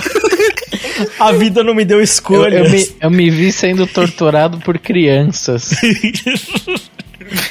A vida não me deu escolhas é foda nessa hora, mano. E ele é, ele é bem forte, né, cara? forte, o ele é Binote, ele é sinistro, velho. É, pro, pro Ah, comecinho a ali ele é fala. bem forte. A Biscuit fala que ele é nível um do monstro rank B. É, mas, mas o monstro ranking B, depois eles vão falar que muita gente dos players ainda não consegue bater nos ranking B. Ah, é, sim. Então, tipo. O que é meio surpreendente, né? Porque se você entrou em Grid Island, um merda você não é. Mas é que nem todo Hunter Hunter é os de moleque- luta, mano. Entendeu? Exato, e os moleques entraram lá e, tipo, deixavam escapar os monstrinhos de, de nível D, né, cara? Tem esse cara que é burro tem, também. tem. Mano, E sei lá, o Leouro conseguiria entrar em Grid Island e ele levaria uma surra do, do, do bicho de um olho lá, só do Ciclope. Levaria, levaria. Por exemplo, o cara lá do do Joinen lá, ele claramente não tinha nenhuma experiência em batalha. Mas ele, ele, te- ele é muito foda no NEM dele. Tipo, ele é um Hunter, tipo, absurdo assim, porque ele tem uma habilidade muito única. Tanto que ele é o único lá daquela equipe bosta lá que não é pega pelo Bomber. Quer dizer, ele é. É Ah, o muito da hora. É muito da hora o Enem dele, mano. Quando ele cria lá aquele lagartão lá, nossa, eu acho muito louco. E daí ele mete a roupinha Mortal Kombat ainda. Nossa, é muito Ah, irado. ele é bravo, ele é bravo. Mas, mas o, o NEM dele é basicamente um NEM de suporte, né? Mais do que isso Sim. ele não vai fazer. Sim, exato, Sim. exato. Essa que é a Que nem questão. o nem da Biscuit. É. Caralho, o dela não é o bem nem da Biscuit suporte. é não é de suporte, nem fudendo, velho. a habilidade dela é de suporte, o negócio que ela ficou lá o Strong das ideias. Não, mano. É tipo, inclusive, eu vou falar já aqui. Porque a Bisque, ela me incomoda durante a história. Hoje, que eu sei quem ela é, ela deixa os moleque numa situação de vida ou morte completamente desnecessária pro nível dela. A, a- parte do, do dodgeball ali, ela, tipo, ela não faz nada, tá Não, ligado? a parte do dodgeball nada. O problema é o Bomber no final, que ele é muito mais forte que o Bomber e ela deixa o Gon Mano, trompar com o maluco. Ela é mais forte que. Ela deixa o Gon perder um braço. Mano, Tá ligado? é, então, isso. Desenvolvimento, Isso não- treinamento, Isso porra. não bate. Ela tem nível de poder do Zodíaco e ela deixa tudo acontecer, tá ligado? Tipo, porra. É, é a escola. É a escola de criação de filho de Hunter vs Hunter. É, vai, vai pro mundo que, que é nós que voa pro chão, né? Não, é a escola, ela é a escola de cidade. Vamos mandar a criançada representar o Sasuke. É isso, mano. Mano, mas me dá um incômodo, sim, um pedaço. Até, até no Dodgeball, que ela tem a roupa rasgada, pô, o nível dela não teria nem a roupa rasgada, vamos ser bem honestos. Mas, mas eu vou te falar um bagulho, mano. No, no OVA antigo, eu achava ela mais, muito mais irritante. Tipo, a papo de não querer ver ela na tela. Aham. E já nesse novo, eu, eu tipo, achei ela Eu bem acho de boa, ela tá ligado? Não, cara. Eu não acho ela irritante. Não, não, mas é- irritante. Isso sou eu de, sei lá, 10 anos Ah. atrás falando isso, tá ligado? Sim, Pô, eu acho ela um personagem Porque bem foi da a época hora. que eu vi. Eu, eu acho ela Acho bem da hora. A- o meu único bode com, com ela é o fato dela ser forte pra caralho e ela só deixar o Gon perder um braço. Mas, tipo assim, fora isso, eu também gosto. Eu acho ela um personagem muito da hora. E ela é melhor Não, como o, de, estrutura de, o de Nen. 2011 eu acho de boa. O, eu, o que eu tô falando é que na época que eu vi o OVA, 10 anos atrás, Sim. eu achava ela irritante. Hoje em dia eu acho de boa. Sim, sim. É, e igual eu falei eu- no começo do, do podcast, é a primeira heroína de Hunter vs Hunter até chegar a Luca, né? E eu só discordo um pouco do Lucas, mano, porque, tipo assim, na questão do dodgeball, porque pra mim, Hunter já entregou que dependendo das especificações do- dos acontecimentos, uma pessoa mais forte pode se fuder muito mais. Sim, mas o. Então, tipo, aí, aí eu compro a ideia dela, tá ligado? De ela errar ali naquele quesito. É. Não, não, mas tudo bem. Mas o dodgeball, ela pelo menos tinha que meter o Léo Stronda ali, mano. Mano, Não, no Dodge- pelo menos. É que é, se ela fosse lutar pra valer, ela pegava a bola do Razor quando o Razor mandou e devolvia no Razor. Ela é mais forte que o É. Razor, mano. Tipo, não tem como. Pô, mas ela não quer ficar musculosa na frente de todo mundo, cara. Sim. Ela não gosta, mano. O- Eu meteria o Léo Stronda Tem ali a, tem a justificativa, eu entendo a justificativa. Duas. Uma, ela quer lapidar os meninos e eu acho que perder braço vai no processo, é normal, quem nem. É, normal. normal. Mas- Pô, se lutar com o serial killer canibal é parte É, do processo, exato. acho que perder o braço é o de menos, Exato. né? Ela, É, eu acho que ela, eu acho que ela já traçou a linha bem alta quando É, ela deixou ele essa é a linha de ensino canibal. dela. Essa é a linha de ensino dela. Beleza. E a outra é que ela não gosta de apresentar a forma dela na frente dos outros. Só É. acho que se ela mata todo mundo que viu, ela não precisaria se preocupar com isso. Mas beleza. Mas aí ela não pode mostrar pras crianças, né, cara? É. Mas aí ela ia, ela ia lapidar os dois no soco, então, né? É. Na verdade, ela não devia ter ido pro dodgeball, cara. Era pra ter dado um telefonema pro Binote pra ele tá lá junto com eles, cara. Porra, o máximo que ele ia fazer era furar a bola. Não te fala. Porra, não ia não, viado. Tinha que furar a bola. Falando nisso, falando nisso, porra, o Razor tinha que passar a marca daquela bola, porque pra bola aguentar É, que irmão. pariu. Meu amigo. Quando eu tava assistindo, eu tava falando, porra, que, Mano. que marca que é essa bola aí, mano? Mano, Os caras tão o pior- embaçado. O pior é que quando o Razor manda aquela bola que ela vira, ela vira, dá uma quina, na minha cabeça soltou um Jabulani, eu não sei porquê, mano. não teve jeito. É aquele chute lá do Roberto Carlos contra a França, cara. Porra.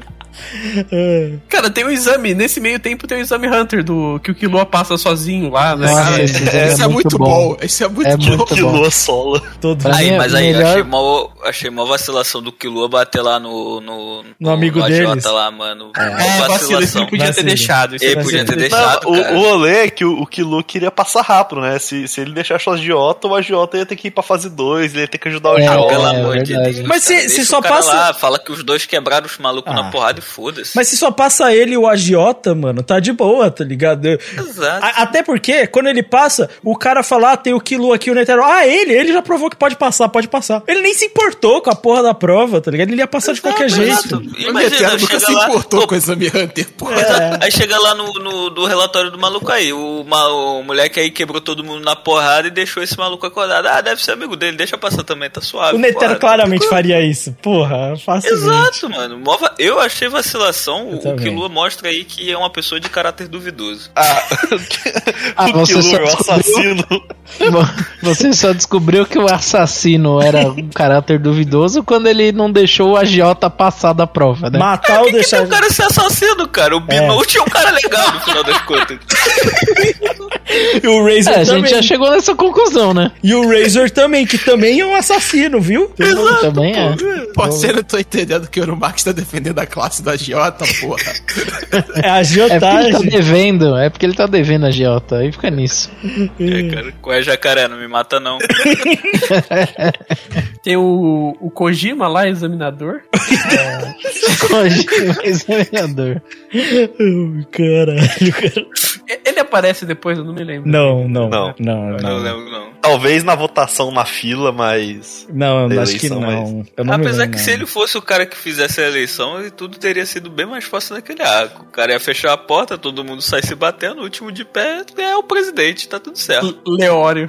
É o Leório ganha. Mas eu acho bom a gente falar um pouco, e a gente talvez não tinha mencionado tanto, sobre o Bomber, né? Que assim, o Bomber é uma coisa que eu acho meio duvidosa nesse arco, assim. Ela é legal em alguns momentos e outros não. Porque eu acho o conceito de isso tá acontecendo e ninguém sabe direito o que, que é e tudo mais, e o, como o poder dele funciona, legal. Agora, aquele vilão não me passa a ideia de que ele é tão forte assim. Eu não sei, cara, eu não consigo comprar. Comparado aos outros vilões que aparecem em, em, em Hunter. Tudo bem, ele não é tão forte quanto o pessoal da Guiné Rodan. Ele não é tão forte quanto a galera do Chimera Ants, né? Mas sei lá, tipo, ele tem um poder muito forte. Tem, um- assim, não é dito, mas tem uma porrada de restrição. Fica claro, Sim. sabe? Ah, eu não falar, ah, tem tal e tal restrição, mas dá pra ver que tem uma porrada de restrição. Mas sei lá, tipo, é um, é um vilão meio fraco, assim, comparado aos outros. Ah, mas você vai esperar o quê de um vilão que tem a cara de bonzinho, velho? Eu não espero muita Você acha que coisa. ele tem a cara de bonzinho? Ele tem cara Me- de bonzinho, não, cara. Ah, eu acho que ele tem cara de bonzinho. Comparado ao Crollo e o Meruem, ele tem cara de bonzinho. É porque também eu acho que na questão dele é porque no, no mesmo arco tem um cara que é adversário do, do- dos protagonistas que é muito mais foda que ele, que é o Razor, né, cara? Aí fica Sim. difícil. No Pra próprio mim, o arco, verdadeiro- o cara já é o- rebaixado, mano. O verdadeiro vilão, que na verdade não é vilão, é o Razor, né? O, o- o verdadeiro embate da, de Grid Island pra mim é o Razor. É que, eu, é que eu fico incomodado com o fato dele estar tá re- regaçando todo mundo dentro do, do, do jogo. E não tem um Hunter ali que aparece que, mano, só senta porrada nesse bosta, tá ligado? tipo, É porque eu acho que eles deixam muito claro que mesmo que ele, tipo, não seja o mais forte dali, ele é um dos que mais tem cartas e mais consegue é, controlar esse jogo de cartas. E, tipo, e diferente, sei lá, do Tsezugueira, que tenta jogar também um pouco na moralzinha, é tanto que, tipo, o Tsezugueira é um dos que tenta jogar na moralzinha que quando vai rolar aquele teste pra, pra conseguir a última carta, o Gon, o Kilo até comenta assim, não, bom, pelo menos o Tsezugueira saiu, que era o único que podia derrotar a gente. É, diferente do Tsezugueira, o Bomber não, ele, ele tipo, mata todo mundo pra pegar as cartas, então ele tem mais um poder na Grid Island maior que até mesmo algumas algumas pessoas são mais fortes que ele, sabe? E aquele poder dele de colocar um countdown na pessoa e tudo mais pra estourar a bomba, não tem como ver aquilo que tem, Não, eu- a questão desse poder, que eu acho que é grande parte do fato dele não ser counterado, é que ele fez um setup muito grande. Lembra quando a gente falou que não tem tantos jogadores assim? Ele ficou muito tempo, porque aquele grupo existia há quantos anos? Há quase cinco anos, né? Há muito tempo ele tá plantando bomba numa galera. Então, É tipo, real. muita gente, talvez mais forte do que ele, tava com a bomba plantada e não tinha mais o que fazer. E, e isso é claro naquele momento que eles formam um grupo que eles vão pra jogar lá na Soul Fabri, que eles contam o poder do Bomber e, tipo, 80% da galera já tinha sido pego pelo Bomber. Eles comentam É, sim. Esse só, tipo, ah, porra, eu não vou ajudar vocês não, então, porque, tipo, se o Bomber aparecer, eu tô fudido. É, naquele O grupo. Tsuzugueira lá, fala isso, que ele não pode encontrar com o Bomber, porque se ele começar a explicar habilidade, ele tá fudido. É, e a mina, a mina que explica as habilidades pra ele lá no grupo, né, de ajuda lá, ela Sim, fala que Chata também- pra caralho. chata pra caralho, mas foi pega também. Então você vê que boa parte da galera foi pega no Bomber. Isso, isso eu acho bem explicado até. Eu acho que, tipo, eu acho de boa passar a galera não conseguir counterar o Bomber. Isso eu, eu acho ok. Eu gosto muito da habilidade do Bomber, assim. Eu, eu, eu acho muito legal o jeito que ele. Esse setup dele totalmente específico. Ele chega assim no, no, no e fala assim: Não, então, gente, é o seguinte, eu sou o Bomber. E aí ele já começa a explicar tudo e tal. E tipo assim, se eles tivessem mandado ele calar a boca, bloqueado ele de alguma. ou suprimido ele, a habilidade não teria sido ativada. Mas o cara manda um mind game tão grande, cara, tão, tipo, inteligente nessa parte, que ele conseguiu, tipo, falar assim: Não, agora tem um setup, vocês já estão fodidos. Agora vocês estão na minha mão. Vamos Cara, ser eu- honestos. Eu gosto muito dessa parte. Eu pensei muito nisso. Jujutsu Kaisen copiou o bagulho de explicabilidade do Bomber, né? Isso é bem Não, honesto. tipo, Jujutsu Kaisen é totalmente chupiação de Hunter vs Hunter, essa parte, sabe? É, isso, isso é 100%, mano. Jujutsu pegou 100% das habilidades do Bomber ali, mano. Pra mim não tem E jeito. também, e também para mim ficar claro que o pessoal fala isso, que tipo assim, ele não é foda, mas ele, ele, ele é preparado pra ser um assassino. Então o poder dele é pra aquilo. Então tu entra numa briga com ele, é pra morrer ou matar. É, matar ou morrer, tá? É matar ou morrer, tá ligado? Tipo, tu não tem uma briga decente com ele. Então o pessoal também fica com esse pé atrás. E a gente já viu várias vezes, inclusive com o Killua, que a preparação pra algo específico às vezes supera, inclusive, a habilidade de Nen. É, o Killua matou usuários de Nen sem Nen, tá ligado? Então, tipo, uma coisa não Tem. anula a outra. E tem uma porrada de condição. Uma porrada.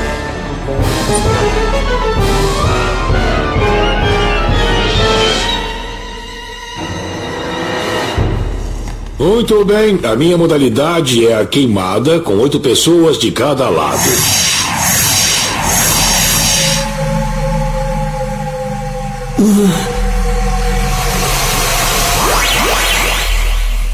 A minha equipe já está formada.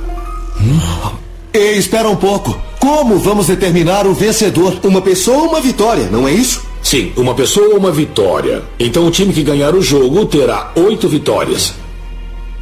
Hum, entendi como funciona. Não importa quantos jogos a gente ganhe contra os outros, o sistema permite que Razor equilibre o jogo. Os 14 demônios representam a habilidade NEM de Razor. É isso.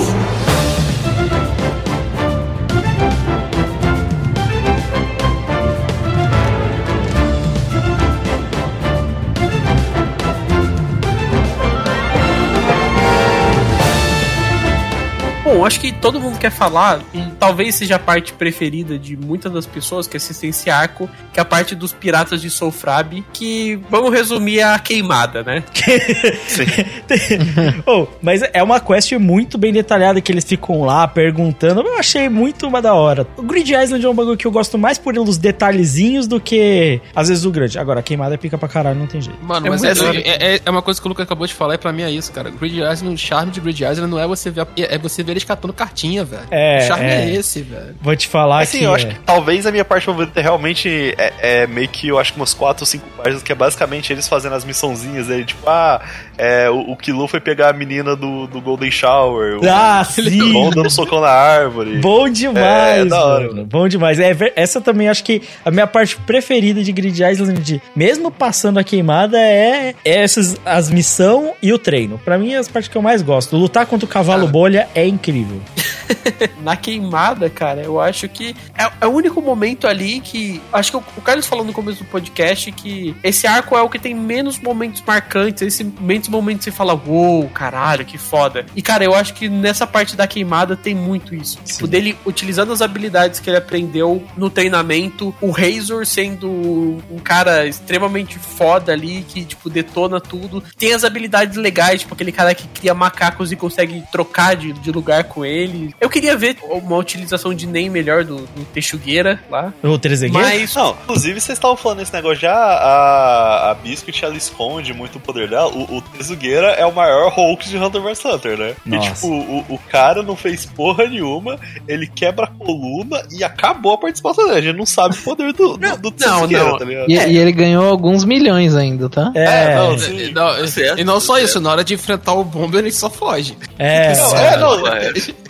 Vocês estão falando do agiota aí, o maior golpista de Hunter vs Hunter é o Tetsugueira, tá ligado?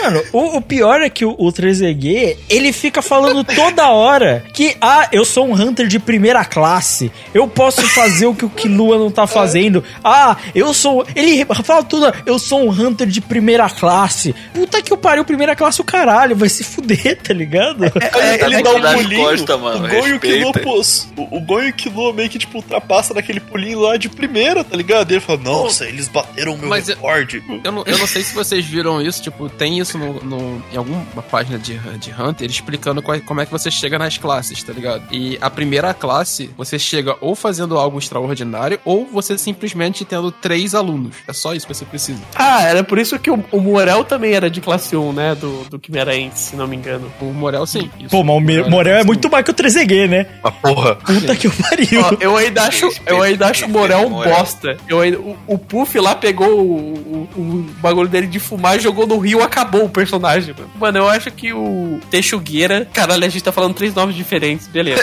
Eu tô rindo disso, cada um fala uma coisa. Eu não vou me conformar a nada, eu vou só chamar ele de 3EG e foda-se. Eu vou no 3D também, então. Ele é aquele cara, sabe aquele cara que, tipo, tá olhando você jogar videogame, ou tá jogando, olhando você jogar futebol e fala, nossa, eu faria muito melhor. Eu faria muito melhor. E, tipo, o cara não faz nada, ele só fica falando isso. Sim. Pois é, o- esse é o Texugueira, cara. É. 3D É o Kiko falando que uma hora ele vai trazer a bola quadrada dele né, pra- pra brincar. Basicamente isso. Você ficava na Copa de 2006 vendo o jogo da França falando, eu faço melhor, eu faço melhor, né, cara? É. No 3D. banco, né? 3D era banco. 3EG era banco. Se fosse eu Ele ali na perdeu o área, pênalti ali, na final. eu não perdi aquele de jeito nenhum. É isso, mano. Ah, Jesus, é o Gabriel Jesus achando que faz gol, mano. Mas o final dessa, dessa parte da queimada é muito maneira, cara. Como tem toda aquela resolução deles fazendo Megazord pra segurar a bola do Razor. Ó, ma- Porra, bom demais. mas eu vou falar. o- o-. O que é um tanto quanto perigoso, né? Porque eles É. estão fazendo a, a, a parte de trás do, do, do coisa é o Hisoka. né? É, então, sabe que o eu vou- é um eu tanto fiquei- quanto A gente confiável. precisa de mencionar a cena clássica do Hisoka, cara. Não, não. O, o Hisoka ficando Porra. ereto na frente de todo mundo, é isso que você quer falar? Exato. Não, não, agora, agora vamos falar sobre a habilidade do Togashi em enquadramento, porque no mangá ele tá conversando, aí o balão ele tá tampando as partes íntimas dele, né? Aí, tipo, aí ele continua conversando, ele olha pro, pro, pro- pro pessoal lá, ele, o balão ele levanta, sabe? Tipo, mostrando que mudou alguma coisa assim. Tipo, Mano. isso é nível de arte sequencial muito alto de, de, de um autor. Assim, eu realmente, depois de tudo isso, assim como o Valente disse, fiquei extremamente incomodado com aquele Megazord. Porque o Hisoka ali, meu amigo. Não, não, não, não, não, mano. Não, não, não, não, não, não. Pelo amor de Deus. Bom, ok. Ah, mas É isso, eu- né, gente? É. só, Olha, manda só- a imagem aí. Mas o, o- o- Mano, o queimado, as regras do queimado, toda a construção, pô, é, é muito foda, tá ligado? Não tem nem o que falar. É- é- eu ainda acho muito maneiro que o primeira pessoa e a única pessoa que tentou parar pra receber realmente a, a bola do, do Razor é o, é o Gon. A ideia É, foi sim. do cacete. cara. Não, mas eu- eu- não foi só o Gon, pelo menos o, o Hisoka ele ainda pegou Não. o bagulho É. na, na- do pior jeito possível, tá ligado? Não, É, ele só que ele as pega depois. Ele quebra todos os irmãos, mas o Gon é o primeiro a tentar, porque antes todo mundo tava cagado de medo do, do É, porque a Bisque não quis fazer nada também. Deixando claro. Ficar é usando, usando roupinha larga aí essas merda. O maluco lá do macaco, ele se fode duas vezes, né? Cara, é muito bom aquilo, cara. Como ele se fode. Mas ele faz Eu achei muito, que ele ia mano. morrer, cara. Eu tinha esquecido desse personagem. Eu achei que em algum momento que ia arrancar a cabeça dele. Eu, eu gosto que, que o a cabeça mata, mata a galera com sacada de vôlei, velho. Mano, é Não, absurdo. ele explode um barco com sacada de vôlei. É isso. Caralho. Cara, E é só o saquezinho viagem, tá ligado? Não é nem o saque mesmo, não. É só o saquezinho viagem. né? Que loucura, velho. Ele tá tomando a aí mesma eu- coisa que a seleção russa, né, mano? Mesma coisa.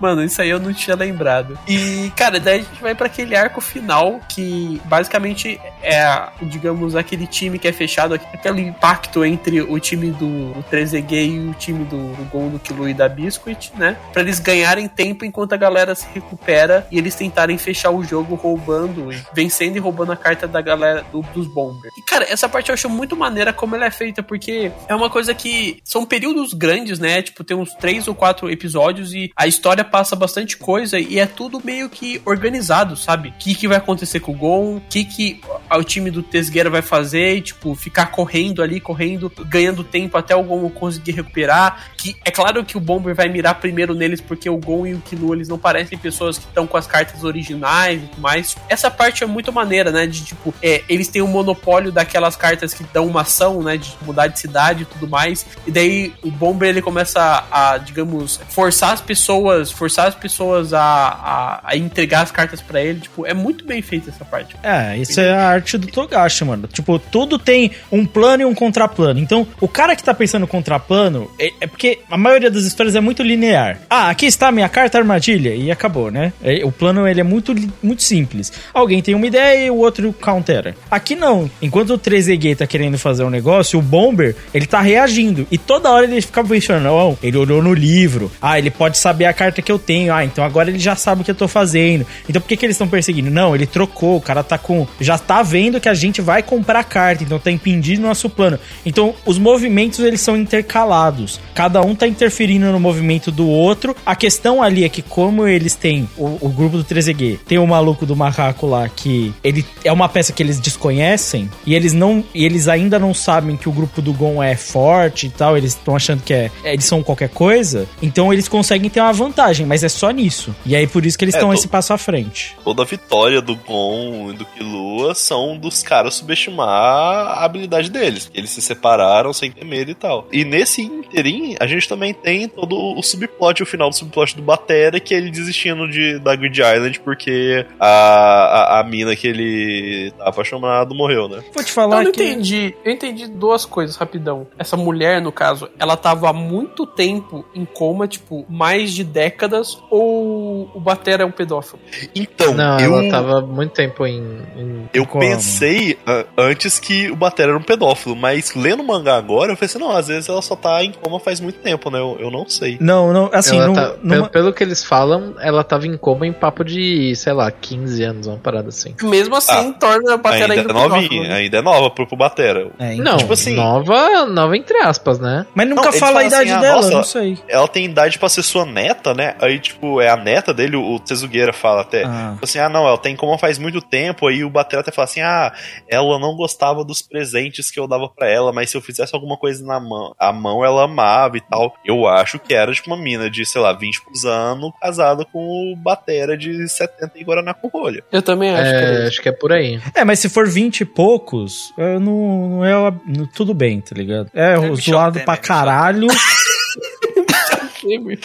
Pô, mas mas. ela tá aproveitando, né, pô? Mas assim, Não, não tá não, porque morreu. não, exato. Em coma ninguém aproveita Agora nada. não mais, né? É, exato. Agora não. Cara, ela- tava mandando o miguezinho de aceitar só os rolês de papel crochê do Batera pra conseguir a, a sorte grande depois e, e morreu antes. Não, mas se bem que o que, que ela esperava com um cara que gasta a fortuna dele inteira com videogame, mano? Ah, não, mas ele, tá, ele gastou por causa Não. dela, né? Ele, ele causa só dela. começou a gastar é depois. Ele só começou a gastar depois, mas eu não compro muito. É que essa história do Sugar Daddy, ah, eu tinha alguém em coma e eu gastei minha fortuna tudo por alguém em coma. Legal, tá Não dá pra justificado. ter empatia, né? Mas é empatia. chato que só um caralho. Eu vou te falar. Não tem empatia porque o E, Batera é muito rico, cara. E eu acho Na que moral, é rico, isso que eu ele ia falar. Com o dinheiro dele, ele conseguia achar ir, ir num, num, Ah. num Einstein da vida lá e, e salvar, tá ligado? É, tipo, no porra, o hospital cara, foda, cara, assim. o cara gastou Yamaguchi, 100 mano, bilhão, mano, em joguinho de videogame, velho. É, então, é bizarro porque, tipo assim, era pra manter em aparelho, tipo assim, a galera não morre do coma, assim, do nada, principalmente tão milionário, dá pra sustentar por muitas décadas, mano. É, tipo, é, sei lá, é um bagulho, ainda mais no mundo Hunter, tem usuário de NEM. O cara contratou, sei lá, quanta gente de NEM pra ir atrás de videogame, não chamou nem curandeiro? Ah, sei lá. É, então, achei isso esquisito, tá ligado? Mas, mano, pelo amor de Deus, quem disse que, que rico é inteligente, cara? Não, Pelo rico é retardado, rico põe estátua no banheiro, coisa de gente doida. Pô, o cara foi então, o cara é tão ideia errado que contratou o maior scammer de Hunter x Hunter pra ser o Parcel. Ele acreditou no cara, eu sou um Hunter de primeira classe, tá ligado? confio. Não tinha nem O que, que passado você no faz, né, jogueira? Te conto meia-noite.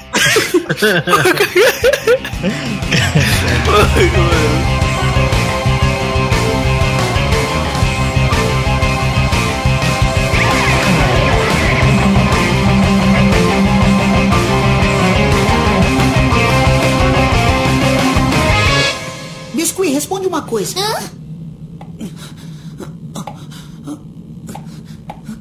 Eu quero saber por que o Gentro não se machuca quando explode alguém. É muito simples. É porque ele protege as suas mãos com uma aura mais poderosa do que a da sua explosão. Ah, entendi. Ele só causa explosão depois de proteger as mãos com o Dio. Não é? Isso. Essa habilidade só pode ser alcançada quando se produz uma quantidade grande de aura. Agora é uma boa oportunidade. Você já consegue sentir a diferença? Do que?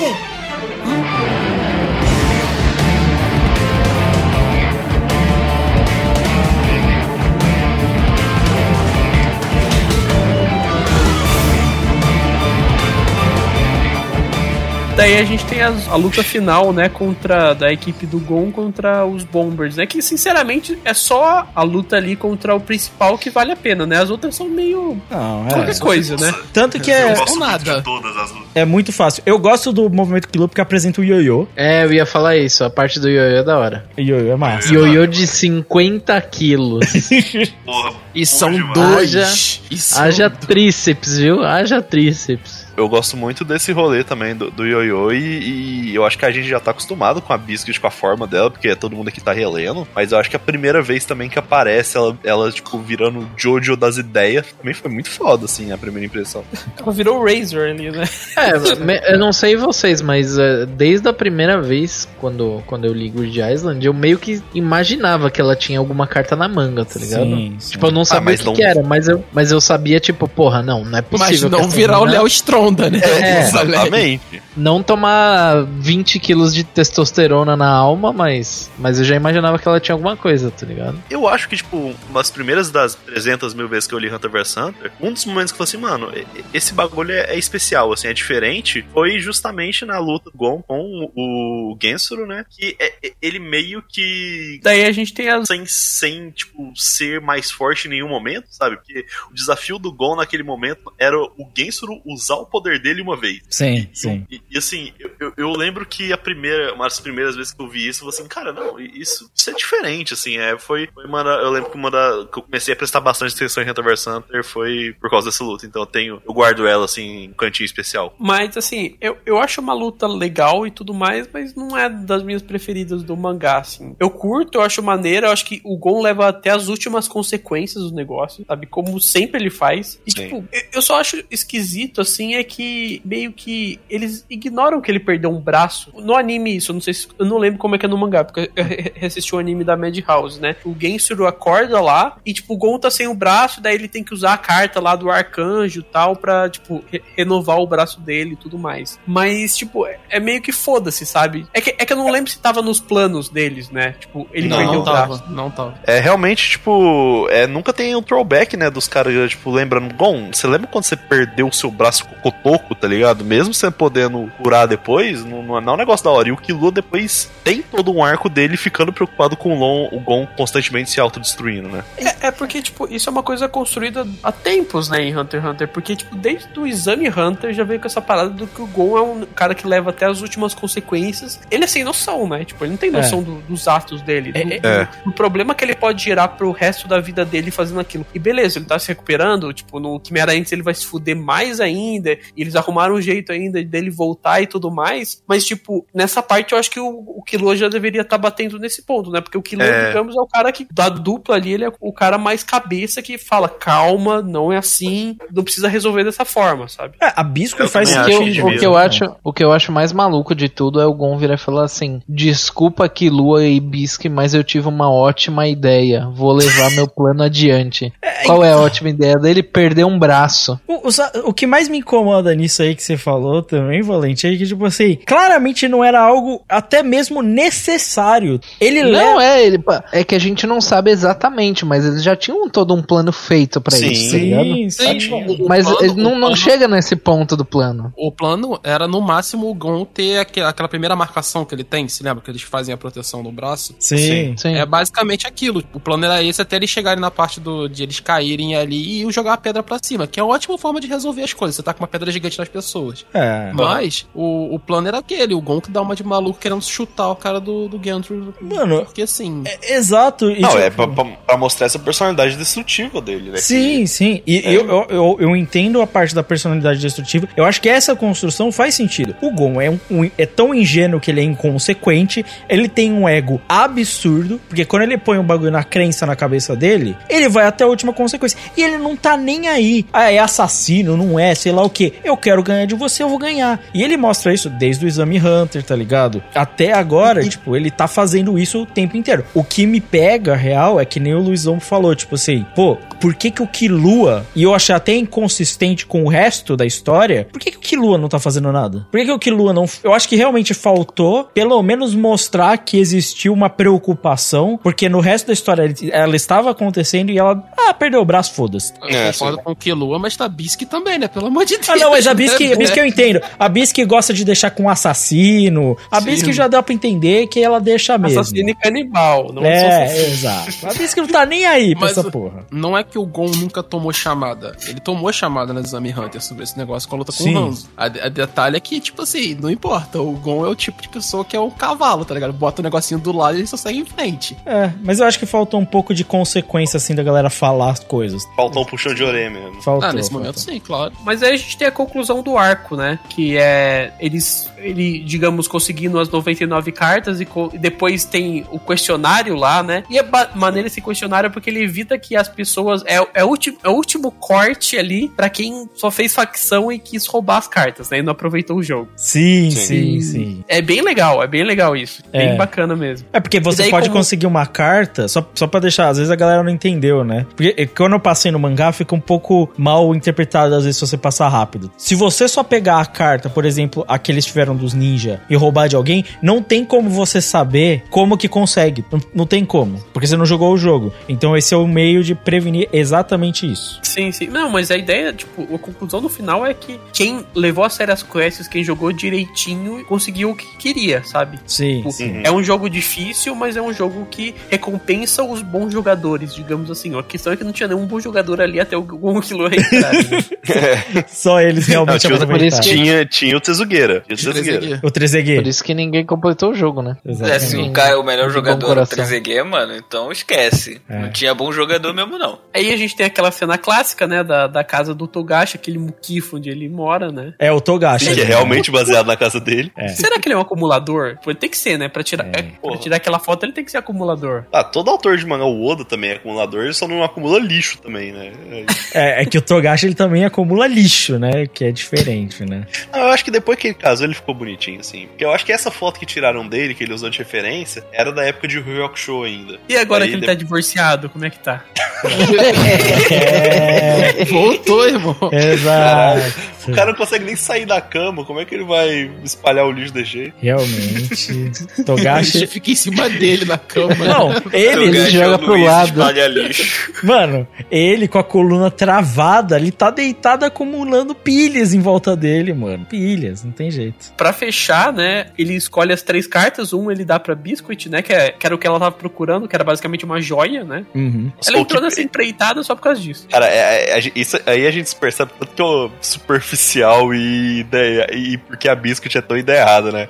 Ela, ela literalmente cria uma pedra e, e, não faz nada. É, tem a descrição da carta, é só um planeta muito bonitinho. É tipo, é só isso, mano. É ah, mas se você for pensar pelo lado de investidor, é um puto investimento, porra. Porque aquilo lá não deve valer menos do que, sei lá, 40 milhões que era o preço que estavam pagando lá. É, mas ele já tem, ele, ela, a Biscuit, o Gon e o Killua ganharam um bilhão cada um, os caras já tão ricos. Não, não, eu tô ligado, mas ainda assim, o, tipo, aquela pedra lá deve valer coisa pra caralho. É, tipo, que a Biscuit se... também já era uma Hunter de sucesso, e então, tipo, dinheiro ela, ela tem... com certeza tem, né? Ela tem, tipo, 57 anos, né? Exato. Sim, sim, é, ela tem a idade dela meio avançada já, tanto que o Killua então, usou ela pra caralho. Só, caralho, eu, eu quero... no mesmo só pela pedrinha mesmo, cara. Caralho, tu chegar a 57 anos naquele shape, irmão, porra. Mano, porra. depende de qual shape você tá falando, né? É. De garotinha mágica, não, pô. Não, os, ambos, né? Ambos. É, ambos. É.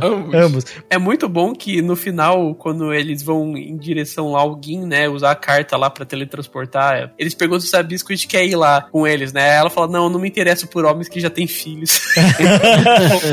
Ó, mas, mas Nesse eu- momento a gente percebe, não, mano, a Biscuit só queria uma pedrinha que ela não ia conseguir de outro jeito. Sabe? mas, mas eu tô até pesquisando aqui esses bagulho de pedra preciosa. Tem algumas aqui, mano, que custa milhões por quilate. Então, tipo, essa pedra ali bruta que ela pegou, filhão, é uma bolada agressiva, viu, mano? Falar. E eles É, quando, ele, também, quando né? eles explicam tudo sobre. Ah, existem. Foi, acho que foi a própria Bisque que falou. Que existem itens nesse mundo que não existem no mundo normal. Se você conseguir transportar um item desse de dentro do jogo pra fora, você tá rico, tá ligado? Mas, Ah, inclusive, uma coisa desse negócio do dinheiro que eles recebem, o Kilo eu acho que não fala como que ele gasta, mas o Gon, no futuro, a gente vê que ele manda o dinheiro pra Mito, pra, pra ficar com ela. Eu vou chutar que o do ela fica Killua... felizona, né? bala, né? Bala, é, bala, certeza. Killua foi Killua bala. gasta em bala, 100%. Ou, ou viciado em jogo do bicho, né, velho? Que é isso. Ou foi no jogo do bicho mesmo, que o menino... É, o pior é que algumas partes da personalidade do Killua, elas me parecem tanto o Crive. Eu não sei... Por quê? Assim, eu vou dizer que eu também. Eu não, eu não aposto porque eu acho que eu vou ter um probleminha, sabe? Porque às vezes que eu já fui. Por foi, quê, pra- mano? foi zerado também. O jogo do bicho não, não é jogo de azar, é investimento, cara. É esporte, de alto né? risco. De, é esportes. É esporte. É, é quase que um, é quase que um jogo social, né? Porque aí quando você perde e fica devendo pro agiota, ele começa a te contatar várias vezes, né? Abraço, jacaré.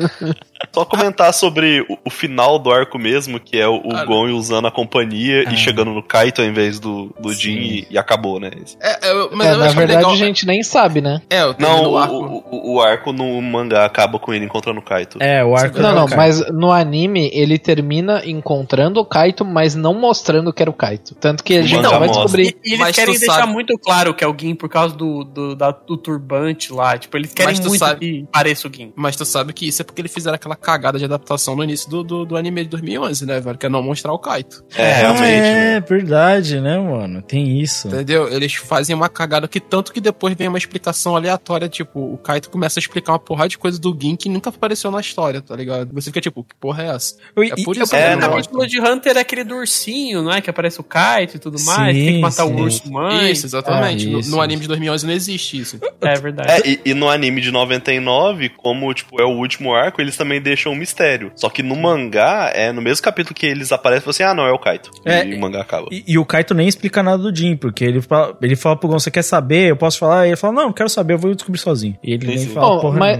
tem um bagulho que é, tipo, por que que o, que o Gon, quando ele falou assim, porra, é, eu vi um nome lá e vou usar a companhia, só que o nome era, tipo, totalmente nada a ver, tipo, era meio um que anagrama, uma... Nick. Era o anagrama. É, anagrama. então, era um anagrama, mas, tipo, a, a teoria que o Gon usou lá foi, ah, quando eu era bebê ele me trouxe e tal. É, é o seguinte, ele até comenta, ele só percebeu isso porque ele foi o primeiro a entrar no jogo. Então, e a primeira pessoa que foi depois dele, ele sabia o nome. É. Então, ele percebeu que tinha um nome antes que era de ninguém que ele conhecia. Aí ele percebeu que, pô, o Jim provavelmente me trouxe pra cá. Porque, tipo, eu já tinha vindo aqui antes, por isso que eu conheço esse tal de Nig. E a gente já Então, sabe mas que você como, pode. como que ele sabia que de fato era o, o Jin, tá ligado? porque se Foi não um for o chute Jin- do caralho, tá ligado? É, mas se não, for o Jin, quem vai ser? Não, por- porque, tipo, o Jin que entregou ele pra Mito. Então, se- antes ele tava com o Jin, sabe? O, o- é, é, é possível do Jin ter, teria. Mas, é, tipo, eu- eu- teoricamente, teoricamente, quando você entra no jogo, você entra com o seu nome original. Não, Não, mas ele o entrou com save. Não, Não, pode não, você mudar. pode escolher, tanto é que o Lembra que o nome do Hisoka, o Hisoka escolheu o Kuroro Lucifer? Ah, é verdade, o Hisoka usou. Não, é verdade, e você tem que lembrar que usou o o, o Gon já tinha um save. Então, quem fez o É, save? ele já tinha. Não foi o Gon que fez o save, foi o Jin. Então, já tinha lá um Jin, tá ligado? E, e, cara, tem uma coisa também de que, digamos, o Gin, ele tá construindo um caminho pro Gon seguir mesmo ele não estando lá, né? Esse lance deles não chegarem no Gin e chegarem no Kaito é porque o Gin previu que o Gon ia conseguir chegar naquilo. E era um negócio super difícil de fazer, porque ele tinha que fazer o combo das cartas lá, porque teoricamente aquela carta de teleporte, ela não funciona no mundo real, né? Sim. Tipo, É, sim. teoricamente ela não era pra funcionar. Ele só funciona um outro tipo de carta. E daí eles fizeram um mix lá de carta com, a, com o bagulho Só do as cartas do paladino bolso lá. especial que, que poderiam sair. É, pra daí eles conseguirem usar essas cartas de, digamos, de, fei de feitiçaria, né? De magia e tudo mais. Então, tipo assim, o, o Gin, ele previu que isso ia acontecer. Então, tipo assim, o Gin é muito na frente, assim, do negócio, sabe? É. É, e ele manda uma bullshit, tipo assim, ah, não, se ele vier com amigos, é, ele ainda não tá pronto pra me encontrar, mas se ele usasse ah, aqui só vai uma pessoa, ele ia até mim, sabe? É, tipo, É, mas aí a mina vira e fala assim: não é só porque você tem vergonha de ficar na frente de outras pessoas, você não queria que ele viesse com outra pessoa. aí ele é. fica, não, cara, não, foi isso, claro que não foi, tá ligado? Então é tipo, tem uma justificativa, mas na real é só porque alguém só queria ver ele sozinho. Sim, sim.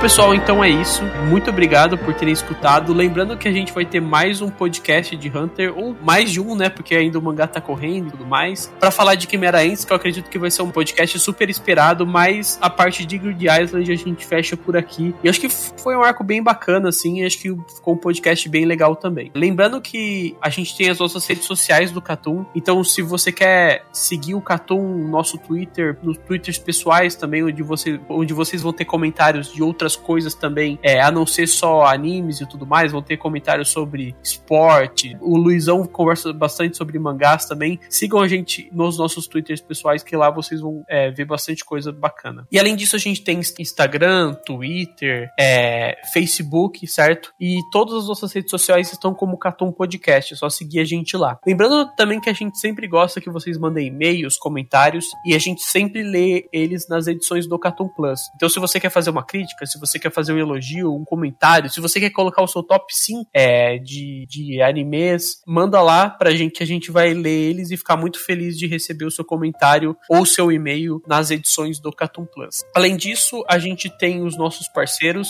então é, a gente tem uma parceria bem legal com o NSV Mundo Geek, que é um site muito bacana sobre cultura pop em geral, então ele tem papo sobre anime, sobre mangá e também sobre filmes, HQs, livros e tudo mais.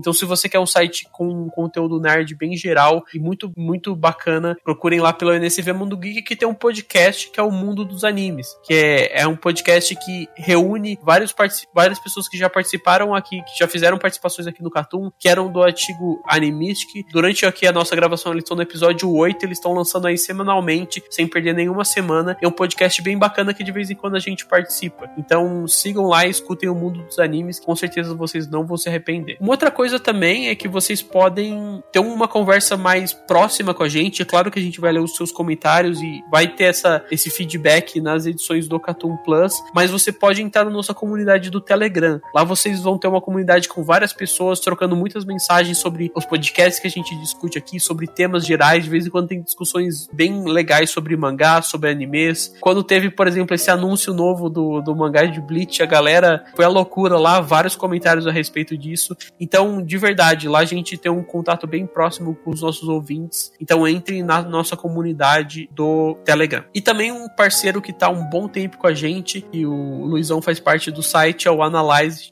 Se vocês querem conteúdo dessas revistas de mangá, é, principalmente mangá shonen, mas de, de, outros, é, de outras demografias também, informação com uma galera que entende muito do assunto, de verdade, entre no Analyze. Saber Toque Shonen Jump, qual mangá é, tá explodindo em popularidade, qual mangá tá próximo do cancelamento, quais mangás estão vendendo mais e tudo mais. Essas análises que o pessoal da Analyze faz são muito boas e o pessoal muito experiente no tema. Então, segue lá que vocês vão aprender bastante coisa. Então é isso, muito obrigado por terem escutado e até o próximo podcast. Fui.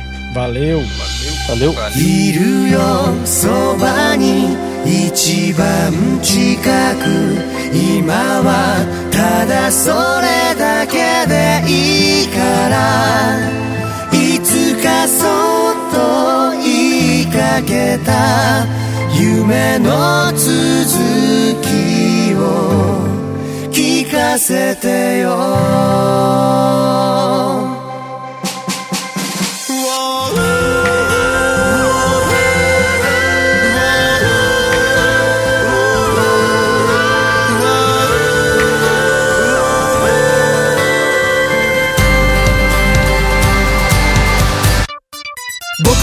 な世界が道なき道の先に待ってる。声なき声はこのままどこにも届かずに消えてゆくの。忘れない消せな。い今日の後悔も投げ捨てがむしらに明日を目指す朝日に照らされたキス笑い合って終わることない旅を続けよう。向かい風としていながらそれでも進む理由があるだから友よ置いてくためだけに生きるのはないだろう。身につけたもの。抱え込んだもの。手放した時始まる何か。うまく生きてく。レシピを破り捨てて感じる。リズムそう僕らのやり方。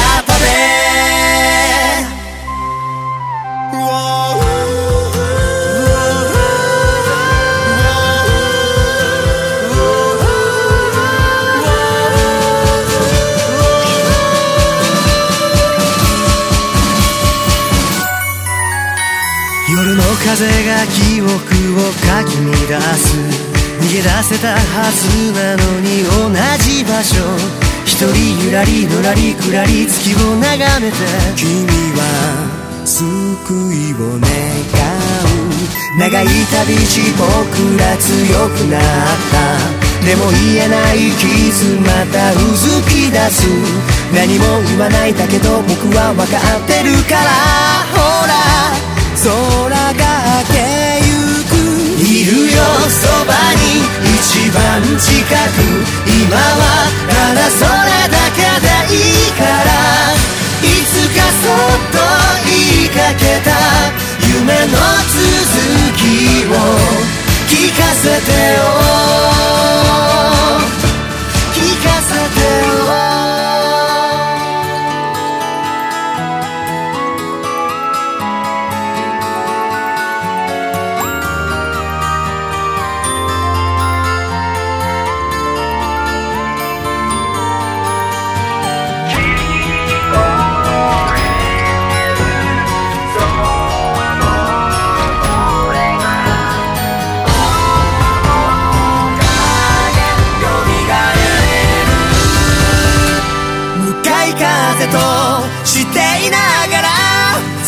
進む理由がある。だから友よ。置いてくためだけに生きるのはまだ早いだろう。汗にまみれて。泥にまみれて。手にしたものはみっともないかな。誰かが決める？勲章は欲しくない聞こえる。リズム。いるよそばに。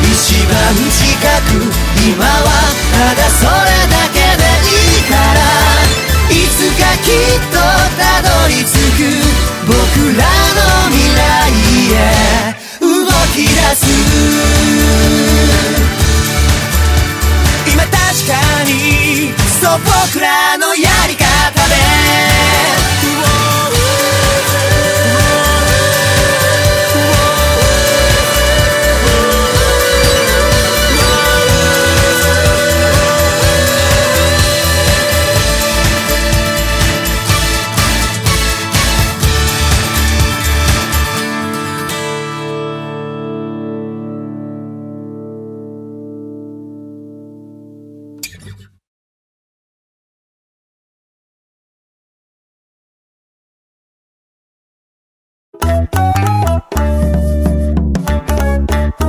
próximo episódio, O Hellsing também. O Hellsing não, não tem conteúdo, mas eu acho massa também. Se você tem 15 anos, você tá vendo Hellsing e já trocou sua foto de perfil pelo Alucard, vai no Drifters com fé.